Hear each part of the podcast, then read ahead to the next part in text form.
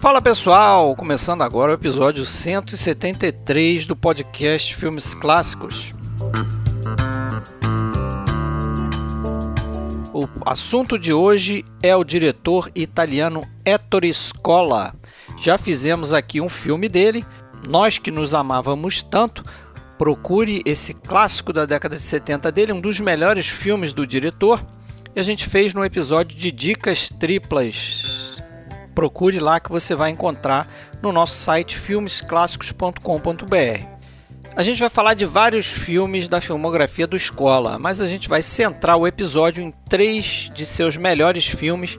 Ciúme a Italiana, que ele fez em 1970 com Marcello Mastroianni e Monica Vitti. Depois vamos andar um pouquinho mais no tempo para falar de Feios, Sujos e Malvados. E também faremos o filme que ele fez no ano seguinte, com Marcelo Mastroianni e Sofia Loren, chamado no Brasil de Um Dia Muito Especial. Pessoal, se você quiser mais informações sobre o cast, acesse filmesclassicos.com.br. Se quiser procurar nossos áudios em outros agregadores, vá no iTunes, no Spotify, Google Podcast ou qualquer outro agregador, basta procurar por podcast Filmes Clássicos. Temos um canal no YouTube onde fazemos lives de dois em dois meses e postamos os áudios destes episódios e também outros vídeos com uma série de curiosidades sobre cinema clássico. E se você quiser entrar no nosso grupo no Facebook, ele é privado, mas você sempre pode mandar uma mensagem para Fred Sanjuro ou Alexandre Cataldo solicitando sua entrada. Ah, e no Spotify e no iTunes, não deixe de classificar o nosso podcast, isso é muito importante para a gente figurar em listas e atrair mais público interessado em conhecer um pouco mais sobre cinema, beleza?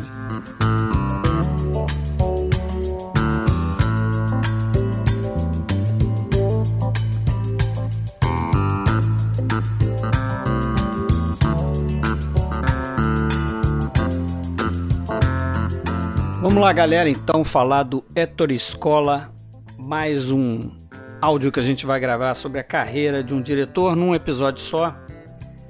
Comigo aqui a dupla do podcast Cinema Italiano e também o meu sócio.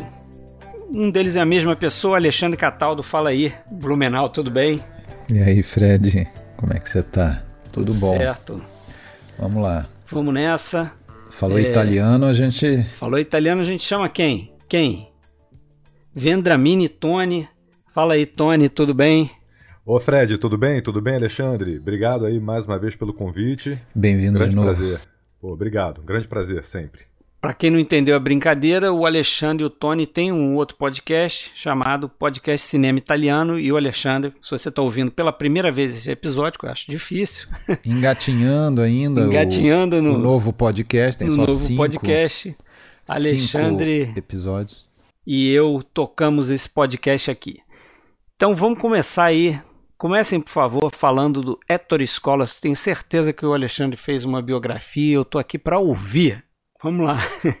Ah, vamos falar. É, episódio que a gente chama aí de mini diretor. A gente escolhe três filmes para destacar. É, a gente acaba vendo bem mais do que, do que esses três filmes, vendo ou revendo, então a gente vai acabar também dando uma pincelada em algum outro aí de passagem, mas o foco aqui vão ser três filmes que a gente escolheu de comum acordo, né? Acho que não foi bem assim, eu sugeri e tal, e depois o pessoal foi concordando, ou nem tanto, mas a gente manteve a escolha. Ciúme é Italiana, de 1970, Feios, Sujos e Malvados, de 76 e, e o um, um, Dia Muito Especial, de 77. Mas vamos falar também, fazer aquela mini biografia, né? Rápida desse, desse cara aí, o Ettore Scola, que nasceu na cidade de Trevico, que fica no sul da Itália. Mas curiosamente ele é um cara assim que é muito ligado a Roma e se dizia romano, né? Porque ele foi muito jovem, foi com 5 anos morar em Roma na verdade, saiu da cidade dele aos três para ir para uma outra. O pai dele era médico e E conforme ia sendo transferido, ele, ele seguiu. E ele, aos cinco anos, chega em Roma e daí ele se considera romano, né? É, só te interrompendo rapidamente, Alexandre, ele não só se considera romano, como ele meio que rejeita aquela origem de, de da campanha, né? Ele nasceu em Trevico, na província de, de Avellino, é perto de Nápoles, mas o, o Ettore Scola não gostava nem um pouco daquela figura napolitana, né? O napolitano de mare, uh, da pizza, ele detestava pizza, ele não gostava daquela figura barulhenta do napolitano, ele meio que rejeitava essa origem, né? É, um pouco, sim, mas ele usou muito da, daquela infância dele, daquela primeira infância. Ele, ele, por exemplo, diz, não sei se era verdade, né? Porque eu, pelo menos, não consigo me lembrar de nada com dois anos de idade.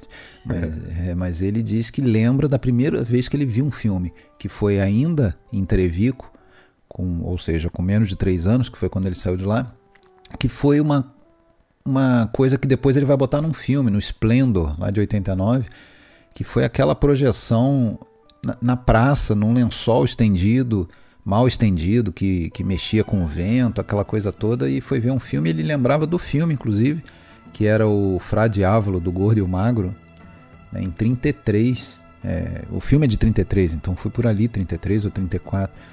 É, então ele tem essas recordações da casa do avô, que era uma casa enorme, onde ele ficava corria pelo quintal, e é uma casa que depois ele também vai botar num filme, né, num, num filme que ele escreveu, aquele que sabe viver, né, o filme do Dino Risi, aquela casa do tio quando eles vão visitar.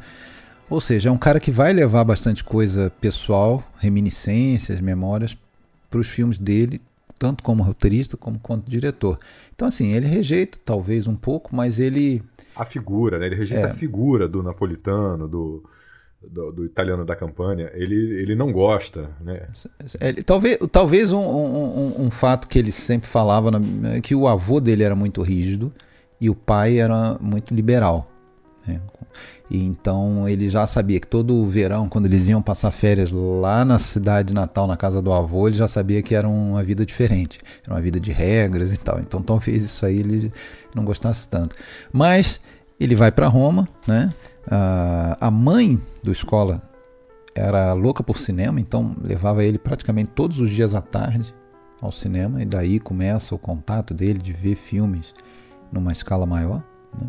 Mas o pai, que era médico, queria que ele e o irmão fossem médicos, inscreveu eles na faculdade de medicina. Não gostou muito quando ele resolveu mudar, achou muito pesado para acompanhar o curso. Ele resolveu mudar para direito na Universidade de Roma. Uh, e gostou menos ainda o pai dele quando ele, que era um, um, cara que tinha uma paixão por ficar fazendo desenhos, ele foi é, começou a escrever aquilo a série e mandar para jornais né, e revistas para publicar, e acabou sendo publicado por uma revista lá chamada Travaso, é, e, e, depois por outras, e acabou chegando na revista que está na base do, do, grande cinema italiano da época de ouro do pós-guerra, que é a Marca Aurélio, né, onde eles formaram diversos roteiristas e diretores, inclusive Fellini, por exemplo, é um deles, a gente falou disso quando falou do Fellini era um verdadeiro celeiro ali de, de cômicos, de, de roteiristas. E ele se formou, isso foi praticamente a faculdade dele, a Marco Aurélio, né? E foi ali que ele começou a escrever primeiro, é, além das caricaturas, o, as piadas, né? Então primeiro ele escreve, é, acaba indo escrever as, as gags, né? As piadas para roteiristas já é, estabelecidos, então sem, sem ser creditado, né? Eles até tinham um termo para chamar, era a função do que ele chamava de negro. Era o, o, o, cara que era só um fornecedor de gags para o roteirista, que assinava o, o roteiro do filme. É, e, e, mais uma coisa que ele vai botar no filme, né, esse período dele, porque era um verdadeiro calvário ter que estar tá sempre produzindo uma piadinha, uma, uma, uma, gag. E ele vai botar isso, por exemplo, lá no La Terraça, que tem um personagem do Trintignant, que é um cara que, que tá sempre pressionado né, pelo produtor que sempre pergunta para ele mais é, é, mas é, é, é, essa aí vai fazer rir? Essa, essa piada não importa qual a história né tinha a obrigação de fazer rir e um detalhe importante também Alexandre é que o, o Ettore Scola teve uma, uma formação muito boa é, de literatura até porque quando ele era criança com 7 ou 8 anos ele era obrigado a ler em voz alta para o avô. Né? Você citou a infância dele aí, o avô Pietro, que ficou cego por causa de diabetes. O avô tinha uma grande biblioteca, amava ler, gostava muito, tinha livros de todos os tipos e era o Héctor Escola que lia. Então, é, a, a, arte de contar histórias e, e, a paixão pela leitura, pelas histórias, já vem desde cedo porque ele tinha esse compromisso com o avô. Né? Engraçado que no A Família tem uma cena em que o menino tenta Também, ler a poesia é... pro avô e o avô tá pensando na, na, na, mulher, né? Mas perdeu. isso certamente é mais uma coisa que ele coloca, né? Da, é, um pequeno um, momento um da infância. Aí. Tem várias coisas. É, ele. Aí ele diz desses livros que ele lia pro avô cego, né? Tinha muitos livros que ele não entendia nada, ele lia meio que mecanicamente, sem entender o que estava lendo. Agora tinha alguns que ele gostava. Ele preferia quando tinha que ler, por exemplo, As Aventuras, e um que ele começou a ter contato e gostar muito nessa época foi o Capitão Fracassa, né? Que depois vai virar um filme dele também, As Aventuras do Capitão Tornado no Brasil. E, e antes de virar filme, vira uma referência, né? Em um dos filmes dele, novamente, no, é. no, no Terraço, né? O produtor da Rai, ele morre como o Matamoro, né? que é um dos personagens do filme. Ele, ali ele já pensava em fazer o Capitão Fracassa, né? Ele, ele daí se aproxima de um cara chamado Ruggiero Macari, que era um dos, dos chefes lá da marca Aurélio, e ao mesmo tempo já era um roteirista famoso. É, e o Macari acaba chamando ele para para escrever junto mesmo, né? Ser roteirista, não é mais aquela função do, do fornecedor de gags que fica oculto. E aí eles começam uma parceria que durou por mais de 12 filmes, né? Começam em 51 com um filme para um comediante chamado Tino Scott. Não sei se o Tony vai lembrar dele, a gente viu um filme desse cara lá quando fez a passou a régua na filmografia do Monicelli. é, Arivato e Cavalieri, esse, aquele personagem do Cavalieri rendeu vários filmes para o Tino Scott e era de autoria do do, do, do Escola, né?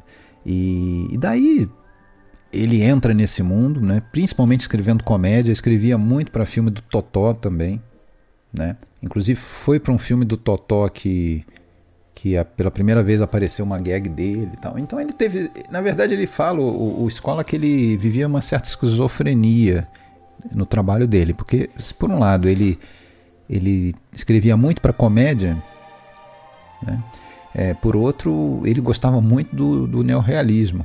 Né? Eles estavam vendo aqueles filmes que tinham ficado um pouco represados ainda no, no final da guerra e tal, e ali já era virado para os anos 50, ele se nutria muito desse cinema. Né? E, e, mais para frente, então, ele também vai fazer uma outra parceria importante dele, que é com o diretor Antônio Petrangeli, né? para quem ele escreveu quase todos os filmes. Né? E é um diretor que, que tinha uma coisa que. uma sensibilidade né, que, que não era muito comum assim na, naquela época. Tanto é que a maioria dos filmes do Petrangeli é, focar, é centrado numa mulher e tal, né, na, na, alma feminina, sensibilidade feminina. E aí muita gente vê nessa fusão desses dois aprendizados, né, a comédia, a veia cômica lá da Marco Aurélio, do, dos filmes, primeiros filmes roteirizados por ele, Totó e tal, com essa sensibilidade que vai ser meio que uma marca do cinema dele, né? Porque se for ver, não fez nenhum filme totalmente sério, sempre tem um, pitadas de comédia, mas mesmo na fase em que não dá mais para dizer que ele está fazendo filme cômico, né? Vamos dizer assim, a partir do Nós que nos amávamos tanto em diante, dá para dizer, né? Não são mais comédias puras, mas também não são dramalhões. Tem sempre um, um, uma leveza, uma poesia, uma, é um, um ar assim de, de, de, de memória, de recordações. Sei o que, que vocês acham. Ô, Alexandre, tem dois detalhes aí, né? O primeiro detalhe é que o, o Ettore Scola, ele, ele sabia que ele era um filho da comédia italiana, né? Então a, a questão de fazer rir era muito importante para ele, mas ele também vivenciava o neorrealismo, com todos aqueles problemas sociais uh, que, que eram retratados no neorrealismo, né? E, e uma outra questão do, do Ettore Scola e nós vamos abordar bem isso hoje nesse episódio, com os três filmes que foram escolhidos, é que ele era um, um diretor com um empenho político muito grande, né? a questão política, a representatividade dos menos favorecidos, sempre bem presente nos filmes dele, mas apesar disso, ele não era exatamente um militante, pelo contrário, ele dizia que ele não gostava do cinema militante, que, que ele achava chato, ele achava, ele achava ruim, difícil e tudo mais, e que na verdade ele queria fazer rir. Mas ele abordava, né? E isso vai ser bem presente nos três filmes que a gente. Que a gente eu acho que ele acaba, acho que ele acaba muito fazendo quase um, um rodízio, assim. É, ele fazia eventualmente algumas coisas bem engajadas, né? Como por exemplo aquele filme O Trevico Torino. É, é ou, é engajadíssimo. Ou outros filmes que eram muito cunho social e até assim dá para ver claramente que esses são os filmes em que não tem nenhum grande ator, né? Só desconhecido, só gente. Ou ele fazia filmes que podiam até tangenciar essas questões. Você vê, por exemplo, filme italiano, o filme começa no, no final do, do da, da, festa do, do jornal comunista L'Unità, né? É, isso está presente, os personagens se conhecem numa manifestação, né, os dois homens. É, então isso está presente, mas não é sobre isso. Mas você não acham que, por exemplo, esses três filmes aí que a gente vai falar, o Feios, Sujos e Malvados, ele junta essas duas coisas porque é uma comédia uhum. e ali ele está fazendo para mim uma forte crítica social, né? Até Sem da dúvida. forma como o filme é. termina, né? Que ele passa aquela ideia de que aquilo ali se perpetua, né? Sim, uhum. sem dúvida. Aliás, são, são três filmes bem amargos, né? São três filmes bem amargos.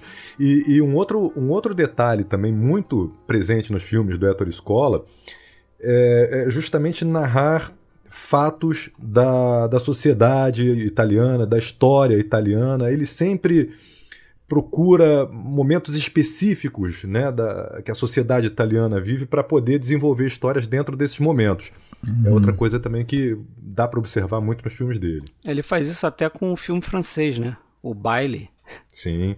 É, ele, ele ah, marca sim, ali a história, né? Não terminei de ver, mas já percebi isso, né? Bem é legal. É bem, bem legal, bem legal. Ele, eu acho que são cinco épocas ali, né? Ele traça 50 anos, cinco décadas, de, da década de 30 até a década de 80, acompanhando, né? Vários eventos marcantes na França, né? Sem sair do, do mesmo ambiente, né? Que é o salão é, de baile. Genial aquilo ali.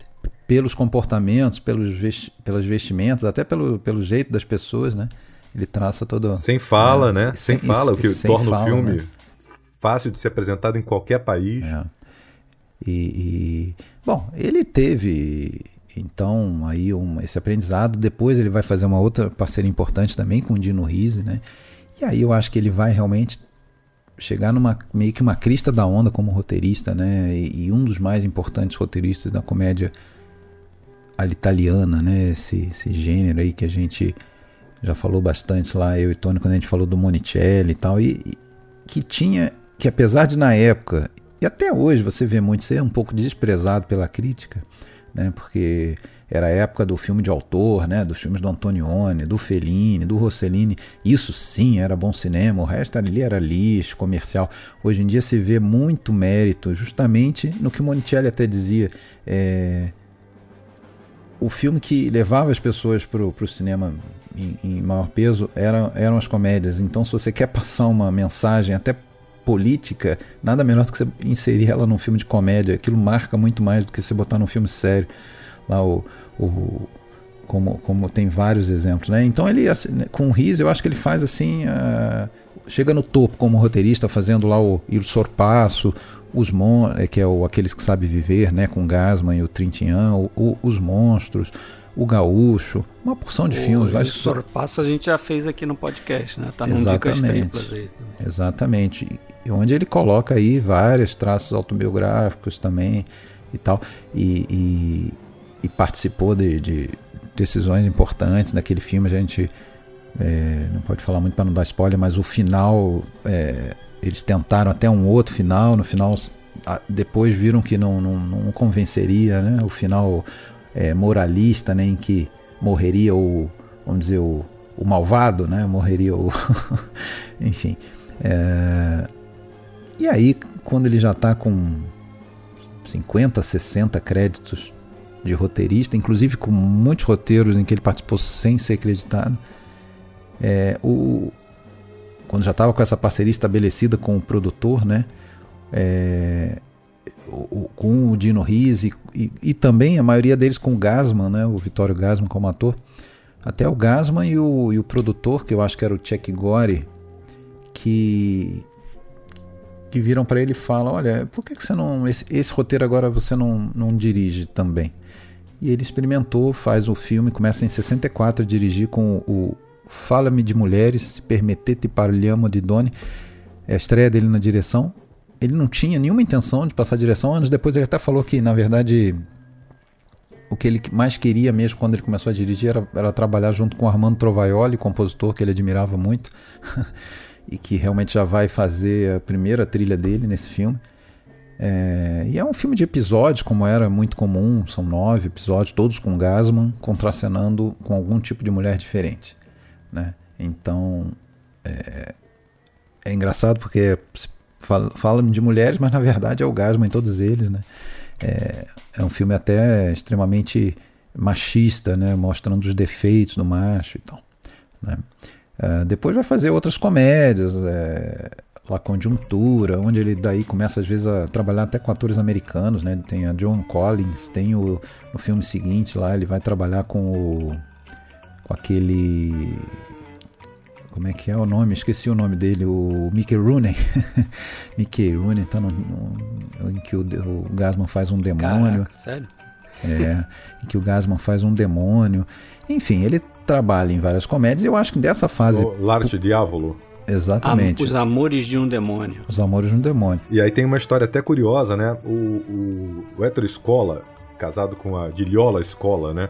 Eles tiveram duas filhas, a Paula e a Silvia, e elas escreveram um livro recentemente sobre a, a biografia do, do Héctor Escola. E um dos detalhes né, é, é justamente a, em relação a, a, a esses primeiros filmes. Elas Dizem que na casa deles eles riam muito, eles brincavam, zoavam um com o outro, nunca faltava, apesar da escola passar sempre para os outros uma imagem um pouco antipática, arrogante, ele não gostava de dar entrevista, não gostava muito de falar, enfim, ele não, não gostava muito de aparecer, né? Era um cara mais discreto, mas em casa ele era um cara muito brincalhão, muito agradável com a família. E a Paula e a Silvia dizem que na hora de dividir a obra do, do Escola, elas citam quatro é, obras-primas né? Que são Nós que nos amávamos tanto, dois dos filmes que nós escolhemos para hoje, que são uh, Um Dia Muito Especial, Feios, Sujos e Malvados, e o outro filme é A Família. Mas elas também citam que, que sacaneavam mesmo escola, chamando esses três primeiros filmes dele de A Trilogia, porque, sa porque sabiam que eram filmes que não tinham nada a ver com o que viria a ser a obra do Escola uhum. posteriormente, né? Que marcaria a obra do Escola. Então, de sacanagem mesmo, chegava para ele e falava assim: ah, é a trilogia, né? Uma referência a esses três primeiros filmes que não eram tão bons, eram filmes mais de, de humor, mais despojados. Eu, fe eu fechei a filmografia do homem, eu vi tudo, né? Inclusive esse. E assim, sempre tem alguma coisinha legal, não é? A, a música do Trovaioli para esse filme eu gostei bastante, eu achei bem legal. Algumas cenas são hilárias, como uma partida de futebol no século 16, assim, uma coisa totalmente anacrônica. É, e agora, tem uma coisa interessante, uma trivia interessantíssima para esse Amor de um Demônio, que é o seguinte, tem umas cenas ali de, não sei se era o Gasman ou o Mickey Rooney, que voam, não me lembro mais, já tem um mês quase que eu vi. é, tem, tem uma fantasia, tem demônio envolvido, né, e tal. E o cara que trabalhou e fez os efeitos especiais dessa cena, Chama-se Carlo Rambaldi. Diz alguma coisa para vocês? King Kong, entre outros. ET, ET. King Kong também de 76. O cara que vai fazer lá o ET vo, o, o, é. voando a bicicleta e tal. Então esse cara depois Andando. vai chegar numa fama. Agora, desse período cômico, não sei vocês que viram alguns talvez, ou algum, é, mas o que eu, que eu acho mais relevante assim é aquele Perdido na África, né, com, com o Sword. É, esse eu vi. É o filme mais antigo que eu vi do, do Escola. E é um filme engraçado que ele foi criticado pelo pessoal engajado, né, da esquerda e tal, que ah, um, pleno 68, né, o ano convulsionado do maio de 68 e tudo mais, em vez de você fazer um filme é, engajado, você vai fazer uma comédia boba passada na África, assim, você está fugindo, né, fugindo pro exótico e tal. Uh, mas aí o Gasman, o, o Gasman, Escola respondeu muito bem para mim, porque eu vi o filme e vendo o filme eu percebi claramente isso, assim, que é, ali está presente exatamente é, a, a, o cerne, a raiz do, do, dessa revolta de 68 ali, né? Que é aquela, é aquela luta contra o, o poder econômico mesmo, aquele empresário tosco do sorte que vai para a África, né, e que já chega lá se achando superior aos africanos, né, como se se o, se o, se o, se o povo africano fossem é, seres exóticos, é, como se estivesse num zoológico. E, é, e, exótico é ele que chega fantasiado daquele jeito. Né? E ele vai ao longo do filme tendo ali toda uma tomada de consciência, né? A ponto que no final do filme ele inveja o cunhado que não quer voltar para Roma, porque sabe que ali pelo menos ele é amado por aquele povo e tal. Então, na hora que o cunhado pula do navio para voltar, ele meio que tem uma, um ímpeto de ir atrás e, e ficar também. Né? E até quando alguém pergunta, não, mas o que, que você vai fazer? Aí ele começa a girar a cabeça ali, né? Começa a ficar tonto, falando, eu já não sei mais nada. Sendo que no filme inteiro ele era arrogante, falava, eu sei muito bem o que eu quero, eu sei claramente as minhas ideias. Então você vê que ele tem uma tomada de consciência e deixa de ser um babacão, um burguês babacão, né? para ser um cara que, que entende que tem coisa mais importante do que ganhar dinheiro, né? É uma crítica, é uma crítica que vai aparecer em muitos outros filmes ao consumismo, né? Porque na verdade uhum. aquela viagem à África ali também é um modo de consumir, né? Ele está consumindo a, o exótico, né? O passeio exótico que ele está fazendo. Exatamente. E, e, assim, uma coisa legal, né, que quando a gente fala de comédia italiana, tem aqueles ícones né, da atuação e ele trabalhou com todos eles, né? Ele trabalhou com Gasman muito, né? Tanto como roteirista, é, como nesses primeiros filmes, depois vai voltar até em papéis meio atípicos para o Gasman, né? Como um, um, patriarca de família, não sei o quê. Ele trabalhou com com Sordi aí nesse filme, depois em outros, trabalhou com Manfred é, num papel pequeno nesse filme da África, depois Manfred vai estar ali num papel sensacional para mim, que é do, do patriarca lá daquela família favelada do Feiços Malvados. Vai estar no. Quando. No, uh, como é que é? Ah, nós que nos nós amamos, que nos amamos claro, também, claro. É. Ele é. é. um dos quatro lá. Né? E, e, no filme seguinte ele fecha o ciclo aí trabalhando com o, com o Tonhazzi, né? O, o, comissário Pepe. Pô, que é um dos filmes que eu mais gostei, assim, desse, que eu não tinha visto ainda do, do, do, do Escola e Vi dessa vez para esse, esse episódio. É um filme pouco falado, pouco conhecido. Eu, eu, gostei bastante, inclusive duas vezes. É... E foi, mas foi o primeiro filme que a crítica daí passou a notar a escola, né? Porque até então, justamente por aquela coisa da, da crítica desprezar a, a, a, a comédia, é, né? ele dizia que a crítica tinha duas vertentes: ou aqueles que só cultuavam um filme de arte aqueles cultores do cinema de arte que só aquilo que prestava, ou aqueles engajados, né? Que aí o filme só fazia sentido se ele fosse um filme politizado e tal. Então o cara fazer aquelas comédias mais escrachadas ali, como foi do início, não era notado. E esse ele vai ser notado, né? É, o Tonhaz ganha um prêmio de atuação por esse filme e tal. É, e, pô, é um filme também que é muito já uma veia crítica, né? Eu acho que o Tony viu. Acho que vocês dois viram, né? Sim, nesse sim. sentido de criticar justamente aquela hipocrisia né, da, da cidade de, habitada só por gente de bem, né? Cidadãos ele, de... ele, é um, ele é um policial né, que recebe a tarefa, a missão de investigar, de, abrir uma investigação sobre os costumes das pessoas da cidade, só que na verdade a, a, ninguém na cidade resiste a uma investigação sobre isso, nem mesmo ele, né? Uhum, exatamente. Existe uma é. hipocrisia é. muito grande em tudo aquilo ali. É. E aí, no filme seguinte, é o primeiro que a gente escolheu destacar, mas a essa altura a gente já tá chegando nele com meia hora de episódio. vamos, vamos lá. Mas ele é o Ciúme Italiano, Drama della Gelosia. Eu meio que peitei para botar esse filme como destaque hoje. Eu não sei se vocês gostaram a ponto de, de, de colocar ele, por exemplo, na frente do A Família, que eu também não conhecia quando eu escolhi os três, mas eu vi e gostei bastante. Eu não sei se colocaria à frente da família, mas eu, não, gostei, eu gostei bastante desse filme aqui também. Até por uma coisa que eu depois eu gostaria de, de debater mais por uma coisa que você falou aqui em off, nas nossas conversas aqui no, no WhatsApp. Que para mim é uma. Eu achei um filme assim. de conteúdo até normal para o que você espera de um triângulo amoroso. É um Julius e Jean versão Roma é, suburbana. Isso. Entre outros filmes, tem vários é, triângulos amorosos que você percebe que vão acontecer algumas coisas, por exemplo, né, os dois caras brigando pela mulher e a mulher vai acabar se aproximando de outro e tal. Uhum. Mas o que eu gostei nesse filme Foi mais a questão da forma. Ah, isso é, é. sensacional. Porque a maneira como ele conta a história a partir, muitas vezes é a partir do, do, tribu, do daquele julgamento que está acontecendo, né, em relação para o pessoal que não viu o filme. Julgamento que a gente nunca vê. Que a gente nunca é? vê, exatamente. É. é. isso que eu ia chegar, nesse ponto que eu ia chegar. Quer e, dizer, que até, e que até a vítima presta depoimento.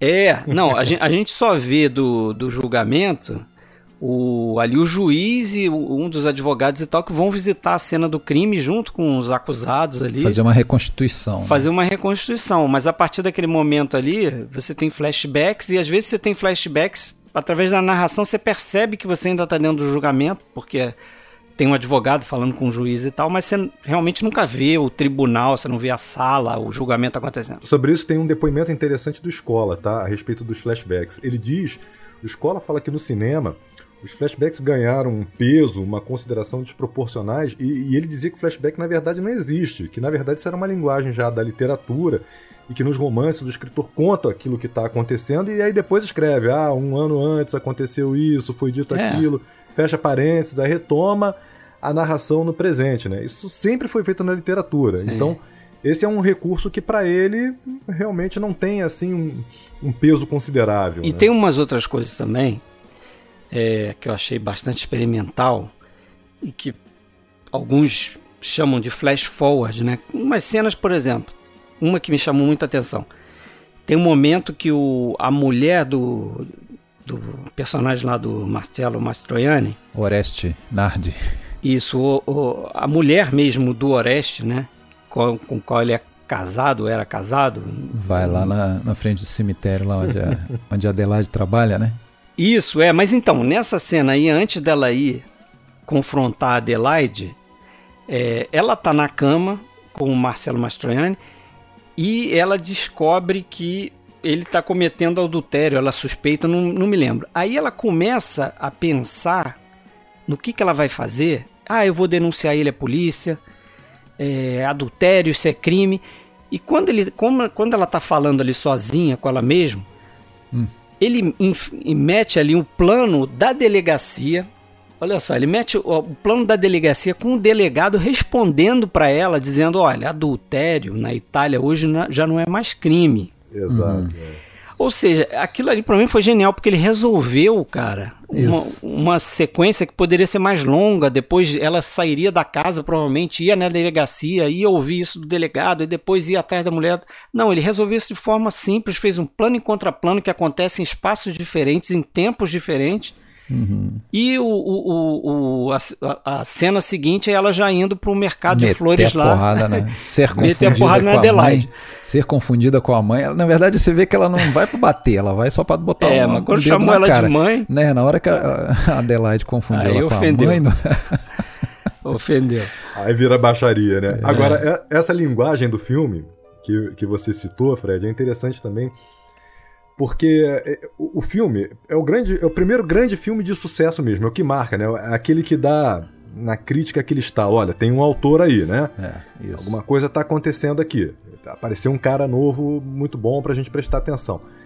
E a linguagem que é usada nesse filme, ela também é, é muito nova, é um, um, modo novo, uma linguagem nova que está sendo usada. É uma linguagem muito ligada ao, ao fotoromance, né? Um modo de cada um conto de fadas, um né? Um, Sim. meio que um conto de fadas assim, com muita fantasia em alguns momentos, né? É, e com, com os personagens tendo um, um, próprio modo de se expressar que, que os torna muito reais, né? Você vê a florista, né, a personagem da, da Vit, a Adelaide, né? Uhum. Ela tem aquele, aquele, aquela visão romântica, ela se inspira através desses fotoromances. Ela é meio que uma, uma heroína de quadrinhos que está ali entre entre dois amores num romance ilustrado popular, né? O, o Mastroianni mesmo é um cara que se expressa, né? O personagem do Mastroianni é um personagem que se expressa com jargões aprendidos ali na sessão do partido. Ele é um, um cara que pertence ao Partido Comunista. É uma linguagem mais usada para tratar de temas políticos, né? Que, que é transferida ali para o drama do operário. Tem até uma hora que ele pergunta para um companheiro dele, né? Em que medida uma traição da, da, Adelaide pode se inserir na luta do partido por uma sociedade mais é. livre, mais igual? É. é. isso é essa coisa, né, que a escola tem sempre de tentar relacionar o público com o privado, né? até em situações meio que sem sentido, né? tipo, como é que meu chifre vai servir a causa, né?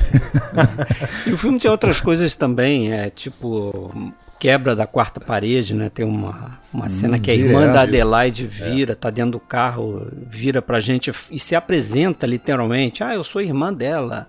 Né? Aí você fica sabendo que ela é uma prostituta e tal. Assim, de cara, eu já senti assim, como o Tony falou, né? O primeiro filme que começa a chamar a atenção para ele, para escola, uhum. um ótimo senso de composição naquele primeiro plano do filme, é. que tem um, aquele, sei se é um armazém ali onde vai, onde vai acontecer a feira, né? Sim. Uhum. Então tem todo um lance da luz entrando pela, pelas umas Sim. frestas que tem ali no prédio e você nota um cara cruzando, levando um caixote para um lado e para o outro. Uhum. Né? E tem várias outras coisas assim, aquela, aquela sequência inicial no, naquele espécie de carrossel com balanço ali, que eles ficam girando ali, né? Esse filme, esse filme tem um negócio que eu, que eu gosto nos outros filmes em que isso acontece, o mais conhecido deles, o Crepúsculo dos Deuses, né? Que é aquela coisa que o narrador tá morto de início, né? É. A gente já vê, ela, né? Já sabe que ela tá morta de início. E no final do ciclo volta, voltamos àquele armazém, né? Para o desfecho. Né? É, porque você fica querendo saber o que, que aconteceu ali, né? Uhum. Como aconteceu, né? E uma outra coisa que chama muito a atenção também é que o filme apresenta uma Roma que não é conhecida das pessoas, né? É uma, Roma suja, nem, nem né? Proletária. Turística. Tem aquela praia suja lá que você falou, né? Hóstia. Inclusive, a relação dos dois ali é uma relação meio antirromântica. Eles se encontram nessa praia suja. Ah, Depois no lixão, né? No lixão. Ao invés deles, deles estarem, ao invés deles estarem numa praia limpa. Eles dão uma né, massa no lixão, cara. No, no gramado, no gramado com borboleta e passarinho tem um moscão, né? Que tem sempre é, ronco fica ali seguindo, moscão. né? É. é, é o antirromantismo, né? Essa veia levemente comunista, engajada do escola aparece em vários momentos no filme. Eu já falei do início, né? Começa no, naquela festa do partido, na festa do, do jornal Lunitá né, que, que, que tá acabando, aí fica aquela pracinha lá toda suja, cheia de detritos, eles estão desmontando e o cara tá meio bêbado, o Oreste dorme. Ali já começa meio que esse ar de conto de fadas, né? Você vê que ele tá dormindo, aí chega a mulher para beijar ele dormindo, ele acorda assim, oh meu Deus, será que você perdeu uma aposta para estar tá aqui me beijando, não sei o quê. Enfim. É que ali tem outro tema também presente no filme, né? Que até então é, o, o, o, pobre não tinha depressão, né? Ou pelo hum. menos não era retratado. E o filme mostra que não. O operário também pode ficar deprimido, pô. No, o operário também tem sentimento, tem desejo, tem doenças que antes só cometiam a elite, né? Aí naquela cena romântica, entre aspas, romântica para eles, né? Do lixão, a Adelaide tá louca para se entregar para ele. Vai, vai, me pede o que você quer, o que você quer. Ele fala, eu quero que você vá na, eu quero que você vá na, na no comício do partido no próximo é. domingo. Não, eu quero que você vote, não, eu quero, ah, eu quero que você vote comunista no próximo domingo. É. Mas é, mas é o beijo, é o beijo ali no naquele momento, no começo do filme, que liberta o Oreste desse, desse sono da depressão, da apatia, uhum. né? Que faz ele reencontrar o amor, a alegria. Uhum. É, ele volta a viver ali, né? Eu li que esse filme ele foi escrito pelo Escola e por uma dupla famosa de. Ágio Scarpelli. Isso, de uhum. escritores, né? Os caras escreveram mais de 100 filmes também. Que também foram companheiros dele na Marco Aurélio. É, é. Scarpelli são responsáveis, assim, por muita coisa. Eu acho que que dá, dá para dizer que eles estão assim no mesmo grau de importância da Susso Cheque D'Amico assim para o cinema de autor, né, cinema mais autoral, Visconti e tantos outros, o Agi Scarpelli estão para a comédia italiana, junto com a própria escola, né? Mas os filmes do Monicelli mais importantes, né? São do, do, do Agi Scarpelli e tal. Esse filme é muito popular na Itália, ele foi indicado para Palma de Ouro em Cannes. O, o Mastroianni ganhou o prêmio de, de atuação por esse filme, né? Que aliás, no original ele tem um título mais longo, como era era uma maniazinha, né? Às vezes até meio auto autoirônica, né? Era drama della gelosia, né? Drama do ciúme, tutti particolare in cronaca, né? Todos os detalhes no, no jornal, hum. é, vamos dizer assim. E a Viti perguntaram para a escola ah, por que é, você, não, você, você, não gostou da atuação da Viti? Ela nunca mais trabalhou com você? Ele falou, não, ao contrário. Bom, só que a, ele gostava de repetir esses atores, mas fazendo sempre eles serem diferentes, assim. E a Viti era um tipo de atriz assim que era muito ela mesma sempre, né? É, eu acho que um pouco como o Sword também, talvez até por isso o Sword não fez tantos filmes com ele, né? já diferente do, do como ele viu os outros. Né? E, ah, e o Giannini, que, que eu acho que também está muito bem no filme, mas só que o Giannini, segundo ele, a partir dali ele passou a ser meio propriedade da Lina Vertmiller, né? vai fazer uma série de filmes com a Lina no, no, nos anos 70 e... Depois fazer nunca, filme com Visconti também, né? Não estava nunca disponível, né? E tem uma historinha sobre a escolha da Vitti para o elenco, né? O, o Scola e a esposa dele, a Diliola, eles costumavam receber muitos amigos em casa para fazer jogos, reunir, conversar e tudo mais. Mas esses jogos valiam premiação mesmo, mesmo, né? E, e em muitas ocasiões uh, o, o Escola não gostava muito de prêmio. Ele dizia que cada prêmio era uma, um prego no caixão. Detestava prêmio. E tinha os prêmios que ele gostava menos ainda que ele, ele dava para os outros, ou então alguma coisa jogada na casa que ele não tinha muito interesse mais, ele pegava e dava o prêmio para quem ganhou o jogo naquela noite né, e tudo mais. E numa noite dessas, de, de jogos, com os amigos reunidos, a Vit foi premiada. E aí o Escola olhou para um lado, olhou para o outro, passou a mão numa boneca de pano que ele encontrou ao gerar ali pela casa e deu para ela: toma aqui, ó, você ganhou esse prêmio aqui, essa boneca. Só que quando ele entregou a boneca, a esposa dele, a Diliola, porra, empalideceu, né? Ficou pensando: o que está acontecendo? Que a boneca era uma peça que ela tinha adquirido num antiquário russo feita à mão e ela ia colocar para restauração. E aí no dia seguinte a Vit recebeu um bilhete que o Escola tinha escrito, né? Assim: Cara Mônica, venho aqui te pedir. Me devolva a boneca que você ganhou na noite passada e você será a protagonista feminina do próximo filme do Marcello Mastroianni. Decida sem fazer perguntas. Era assim, seco assim o bilhete dele, né? Uhum. E aí a Mônica Witt foi a Adelaide no, no filme. Só que o detalhe é o seguinte: antes mesmo de tudo isso acontecer, ele já tinha decidido que ia ser ela, a atriz do filme, só que não tinha contado. e aí, dez dias depois, ele entregou um pacote pra Diliola com uma boneca perfeitamente restaurada, a boneca direitinho lá na caixinha. Ficou tudo bem para todo mundo. Tem aquela coisinha engraçada no filme do. que vai. Eu acho que vai ter também no Feio os Malvados que é da, dos personagens que estudam inglês, né? Aquela coisa assim, um pouco daquela crítica comunista também do, do consumismo, da, da, da, coisa de inglês, é, a língua, a do, língua futuro. do, futuro. Então tá lá Adelaide com as outras floristas lá. Né? É, what a lovely day today. Aí ficam repetindo aquilo.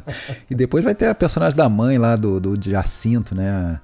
A, a velhinha lá do, do Feiços Malvados também fica estudando inglês, vendo coisa na televisão, repetindo inglês.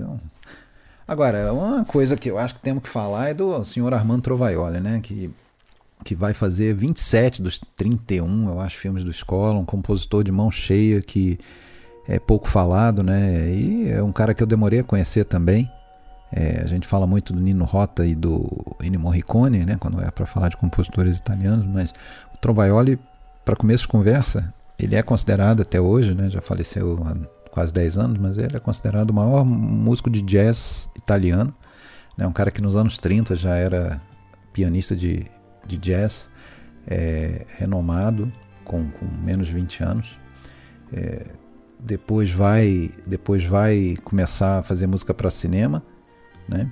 E, e assim, é um cara que está muito ligado aí à, à, comédia italiana, principalmente. Fez muita trilha, filme de gênero também, filmes é, giallo, policiotesco. Ou seja, o cara, para mim, tem muitas trilhas sensacionais. Essa aqui é uma delas. Ele fez a família também, não?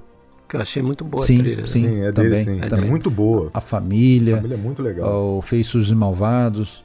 É, até o Um Dia Muito Especial, que é um filme sem música, ele é o compositor, porque tem, na verdade, tem uma solução musical no final do filme, né, que foi ideia dele também, né, que é justamente quando o rádio, né, a gente vai falar melhor disso, mas fica o rádio o tempo todo transmitindo a parada militar, a visita do Hitler, não sei o quê, e quando acaba o filme, que essa, essa rádio não, some, né, aí tem uma, uma fusão ali com o piano, né, para encerrar o filme.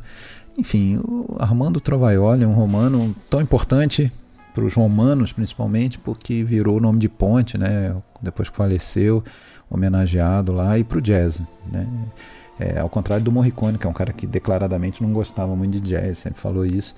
Já o, o Trovaioli era músico e, e, inclusive uma vez ele ganhou o prêmio de, de pianista clássico também, só para contrariar quem dizia que ele o pessoal que torcia o nariz para quem era músico de jazz ali, né? O pessoal mais do clássico torcia o nariz para músico de jazz. Então ele falou: não, então vou mostrar que eu sei tocar clássico também. Foi lá, ganhou um prêmio. Então era um cara assim, completo, né? E, e a gente conversava até essa semana, né, Alexandre? De todas essas trilhas que a gente pôde acompanhar, não sei você, eu pelo menos eh, elegi a de Feios, Sujos e Malvados, a mais legal, a ah, melhor. Eu cara. adoro. É muito adoro. boa. Uhum. Adoro essa, essa trilha também. E outras locações a gente já falou, né? Mas tem uma cena ali que eu gosto bastante desse filme, que, que inclusive tem essa quebra da quarta parede por parte dos dois dos três personagens, eu acho, né? Que é quando eles estão no alto daquele, daquela colina, é o Monte Testátil lá. Parece até aquele gaso, gasoduto lá no, no fundo e tal. Que aí vem um pra câmera, né? Vem outro pra câmera. E depois, acho que a Mônica Witt também fala com a câmera, né? Que é aquela hora que ela fala: Ah, meu Deus, como que eu vou escolher? Eu, um é romano, forte, rústico. é, os três falam sei com a quê. Ah, ah, mas ele aqui é, é mais instruído, é mais sensível. Enfim. Engraçado é que quando um tá falando com a câmera, os outros estão brigando lá atrás, né? Então se Sim, a ação continua. É. A ação continua. Exatamente, é.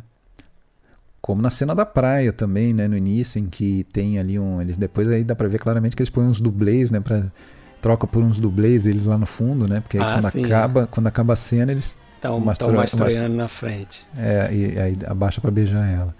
Bem feitinho. Vamos seguir para os próximos? Vamos lá. Vai fazer um filme também com Mastroianni em seguida, o Permette Rocco Papaleo, um italiano em Nova York. É o título que não tem nada a ver, não sei quem inventou esse título não sei se foi no Brasil, em Portugal, em italiano, em Nova York, porque a história se passa em Chicago. Mas enfim. Mas aí nesse filme ele traz mais já traz aí também esse personagem do cara diferente, o cara excluído, né? Que vai estar tá no Feitos Malvados, vai estar tá no Um Dia Muito Especial, né? Que é o personagem do Mastroianni, que é um imigrante italiano tentando ganhar a vida na, na América, né? É um cara ingênuo, assim, e, que é, é, engolido pelos leões, né?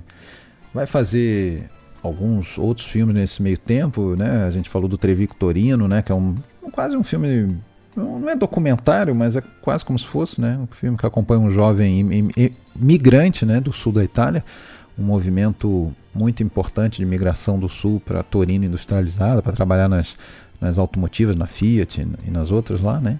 Tanto que é. o nome do filme é Trevico Torino Viagem ao Fiat Nan. É, querendo fazer alusão com o Vietnã, né? Fiat, Ele irritou muito a família Agnelli com esse, com esse filme, né? Os donos da, da Fiat, né? É. Uhum. Aliás, ele adorava a família Agnelli, né? Ele, ele não perde a oportunidade de espetar. Ele espeta no final. Adorava entre aspas, né? Do filme, é, adorava entre aspas. Ele Só que não. no final do filme italiana. Ele espeta nesse Trevico Torino. Enfim, o tempo inteiro ele, ele dá uma espetada. É, ele faz um filme em 72 que tem uma coisa importante também, que é essa relação dele com a França. Né? É, ele vai ter muitos filmes co-produzidos com a França, inclusive alguns com título original em francês, falado em francês, e esse é um deles. É, não é falado em francês, mas tem uma presença pesada de vários atores né, consagradíssimos. A franceses. mais bela noite a mais bela vida. noite da minha vida, com Sorte, o Sorte contra a cena com, deixa eu ver se eu vou lembrar.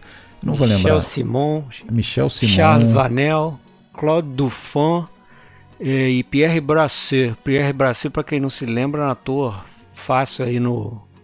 Os filmes de Marcel Carnet, né? Fez Boulevard do Crime. Boulevard do Crime. O, o, o Michel Simon do Jean Renoir, né? O, Isso. Era o Budu Salvo das Águas lá em 32. Enfim, gente importante, de filmes importantes. Charles Vanel, o Salário do Medo. Salário do Medo. O outro que você citou, do, do, o Claude. Do, do, do, do fã, do fã. É, é do, do, do filme do a gente falou dele no, no episódio, né? O filme do, do é, Jacques Becker. Ele o fez um, né? É isso, Amores de Apache, né? Amores de Apache. Ele tá no Inquilino também. É. É um filme bem interessante, né? Eu, eu, eu achei até um filme bem interessante, mas é um filme, pô, nunca tinha nem ouvido falar dele, né? Foi, valeu a pena ter, ter visto. Vai fazer nesse meio tempo um que a gente não vai abordar hoje aqui, que é o, acho que para mim é o, é o melhor filme dele, que é o Nós que nos amávamos tanto Tchera, é, vamos tomate. 74, a gente falou dele num Dicas Triplas. E que né? vale aqui só um, um, um, parênteses, né? Porque é um filme dedicado ao Vitório De Sica, né? E, e ele conta, o, o Escola conta que o, o Vitório De Sica era o farol dele no cinema.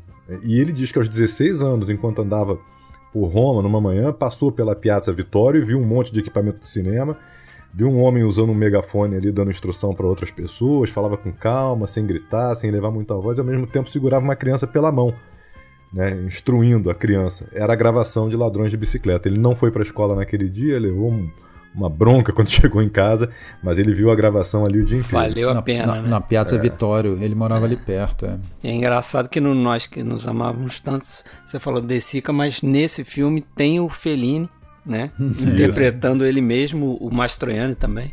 Confundido por um policial com o Rossellini. Isso. Né? Aliás, no set do La Dolce Vita, né? Como se eles estivessem filmando. E confundido cena. por uma grande brincadeira do escola, né? Porque aparece... o cara realmente apareceu ali durante as filmagens falou que queria cumprimentar o maestro. E, e o Escola que falou para ele cumprimentar o Rossellini, sem o, Fellini saber. e aí o cara faz toda a confusão. E aí uma outra curiosidade também que eu achei legal, estudando um pouquinho aqui sobre o Escola, é que a, a música, né? A, aquela balada partidiana lá do, do Nós que nos amávamos, amávamos tanto, na verdade foi composta foi escrita, né? Ela foi composta pelo, pelo Trovaioli, mas ela foi escrita, a letra, o, o Hétero Escola não conseguia escrever a letra, não estava inspirado, ele pediu para Paula Escola escrever e foi ela que escreveu, acabou marcando muito, até hoje muito cantada na Itália. É, é, que aliás o título, isso foi algo que eu descobri depois que a gente gravou aquele episódio, o título foi, foi tirado de uma canção de sucesso dos anos 30, que era que, que tinha um verso assim: Tiravamo tanto amate peruano o forse più. Né? Nós, é, nos, amava, nos amamos tanto por um ano, ou talvez mais do que isso. É, você lembra o número do episódio em que a gente falou, Fred? Eu não lembro. Não mas lembro, mas eu vou descobrir Foi um Dicas Triplas. Foi um Dicas Triplas. Foi um Dicas Triplas. Então, quem quiser ouvir mais, tá lá. Tony, me desculpa, a gente não vai poder ficar muito nele aqui, apesar de que é um filmaço. Eu acho que é o primeiro que ele vai fazer com uma atriz que vai estar em vários deles, né? Dele, que é a Stefania Sandrelli. E aí vão pro feios, sujos e malvados. Não é feios, sujos e mal lavados, como alguns às vezes falam. Ó, episódio 120. Opa. Episódio 123. Dicas triplas 123, número 12. 123. E lá se vão 50 episódios. Deve ter um, mais de dois anos isso. É. é. Aliás, obrigado William de Andrade, nosso parceiro aqui, convidado recorrente, que foi quem insistiu na época para eu ver esse filme. E eu me pergunto como que eu demorei tanto para ver esse filme. Baita Pô, dica, massa, baita né? Ele falava, pô, você adora Ladrões de Bicicleta. Ladrões de Bicicleta tem tudo a ver com esse filme, porque tem um personagem que é, fica respondendo a um quiz sobre Ladrões de Bicicleta, que é o personagem lá do Stefano Sataflores, Sataflores né? É, enfim, Feios, Sujos e Malvados, Bruti, Sporchi e Cative, de 1976. O título, para começo de conversa, ele lembra um pouco aqueles os espaguetes, é, né? Bom, mal e feio. é, feio, sujo e malvado, é literal. É, é. Vai ver que é por isso que eu estava falando com o Tony aqui. Eu não sei porque quando eu falo feios, sujos e malvados, eu tendo a falar feios, sujos e mal lavados. Deve ser por conta do, do mal da trilogia ali dos a gente, A gente está chegando aí nessa época, 76, por aí, a um meio que um, uma, um ciclo final da, da comédia italiana. E quando a gente fala, estudou o Monicelli lá, ele falava. Foi uma época que ficou difícil fazer comédia, né? Porque os anos 70 foram pesados na Itália, né? Assim como em outros países aqui também, né? A questão de de eh, os anos de chumbo, né, a repressão, a ditadura, tudo que se seguiu ali ao maio de 68, muita violência, então estava difícil fazer comédia, porque tinha, tinha um limite ali também, né? Era difícil você fazer comédia a partir de atentados e tal. Então é o ano é. Todo mundo vivia com muito medo, né? Tinha atentado tanto dos grupos de direita quanto dos grupos de esquerda. Assim como para o Monicelli com um burguês muito pequeno, 77, né? Um filme amargo, né? É comédia, tem tons cômicos, é impossível não ter sorte, mas é um filme amargo, né? Que, que assinala o fim de, um, de uma era. Aqui também a gente vê, né? Porque é, é comédia, né? Tem, tem, tem muita coisa engraçada no filme, mas é um filme amargo, é um filme até um certo ponto pesado, triste. Quase, quase de terror, né? No final. É. É, pra, pra, citar o terror, o que, que é aquela porcaria daquela creche puleiro ali, cara, que é. tem no início do filme, que eles jogam as crianças dentro do de um cercadinho ali. Para começar, é um filme que naturalmente nenhum produtor queria fazer, né? É, o, o, o Escola rodou aí vários produtores até que o Carlo Ponte aceitou, né? Até teve ali depois uma contrapartida que foi justamente o filme seguinte que a gente vai falar, né? Que aí o Carlo Ponte cobrou a fatura, falou: agora você vai fazer um filme para minha esposa, né? Sofia Loren, com Mastroianni, né? tentar reviver aquela aquela época boa dos sucessos de Loren Mastroianni, né? O matrimônio é italiana, ontem, hoje, amanhã, por aí vai. Uh, então o Ponte aceitou quase como um desafio, né? Fazer, uh, produzir esse filme, né? É, e é um filme assim que eu acho que ele transgride muito assim o, o que, que aquele conceito do espetáculo, né? O que é bonito, o que é legal de mostrar, porque pô, o filme é feio, o, o, título perfeito, feio, personagens sujos, ambiente, né? Eles construíram uma, uma favela num lugar que não existia, não, não é uma favela real, né? Que é uma favela, inclusive, num ponto quase central ali do Vaticano, está do lado. A gente vê a cúpula de, Basílica de São Pedro, isso que dá o grande contraste. A escola fez questão de filmar ali, ainda que tivesse que construir barracos, pelo menos as fachadas, né? Parece que os interiores eram estúdio, mas as fachadas foram ali, né? E, e, e os planos externos, como esse do puleiro que você falou, né? Quando tem aquela escadaria que, que, que a gente vê a, aquela moça que que vai trabalhar entre aspas de modelo, a gente sabe que na verdade ela vai se prostituir, né? E, e, a, e a adolescente. Ela, ela, é modelo de revista masculina, né? Mas também deve fazer outras coisas. É, e a adolescente meio que olha para ela com, vamos dizer, com como uma modelo, um, um modelo, né? Do, do... É, como uma pessoa que deu certo ali né, naquela comunidade. Pois é. E, e, aí a gente já teme pelo futuro, né?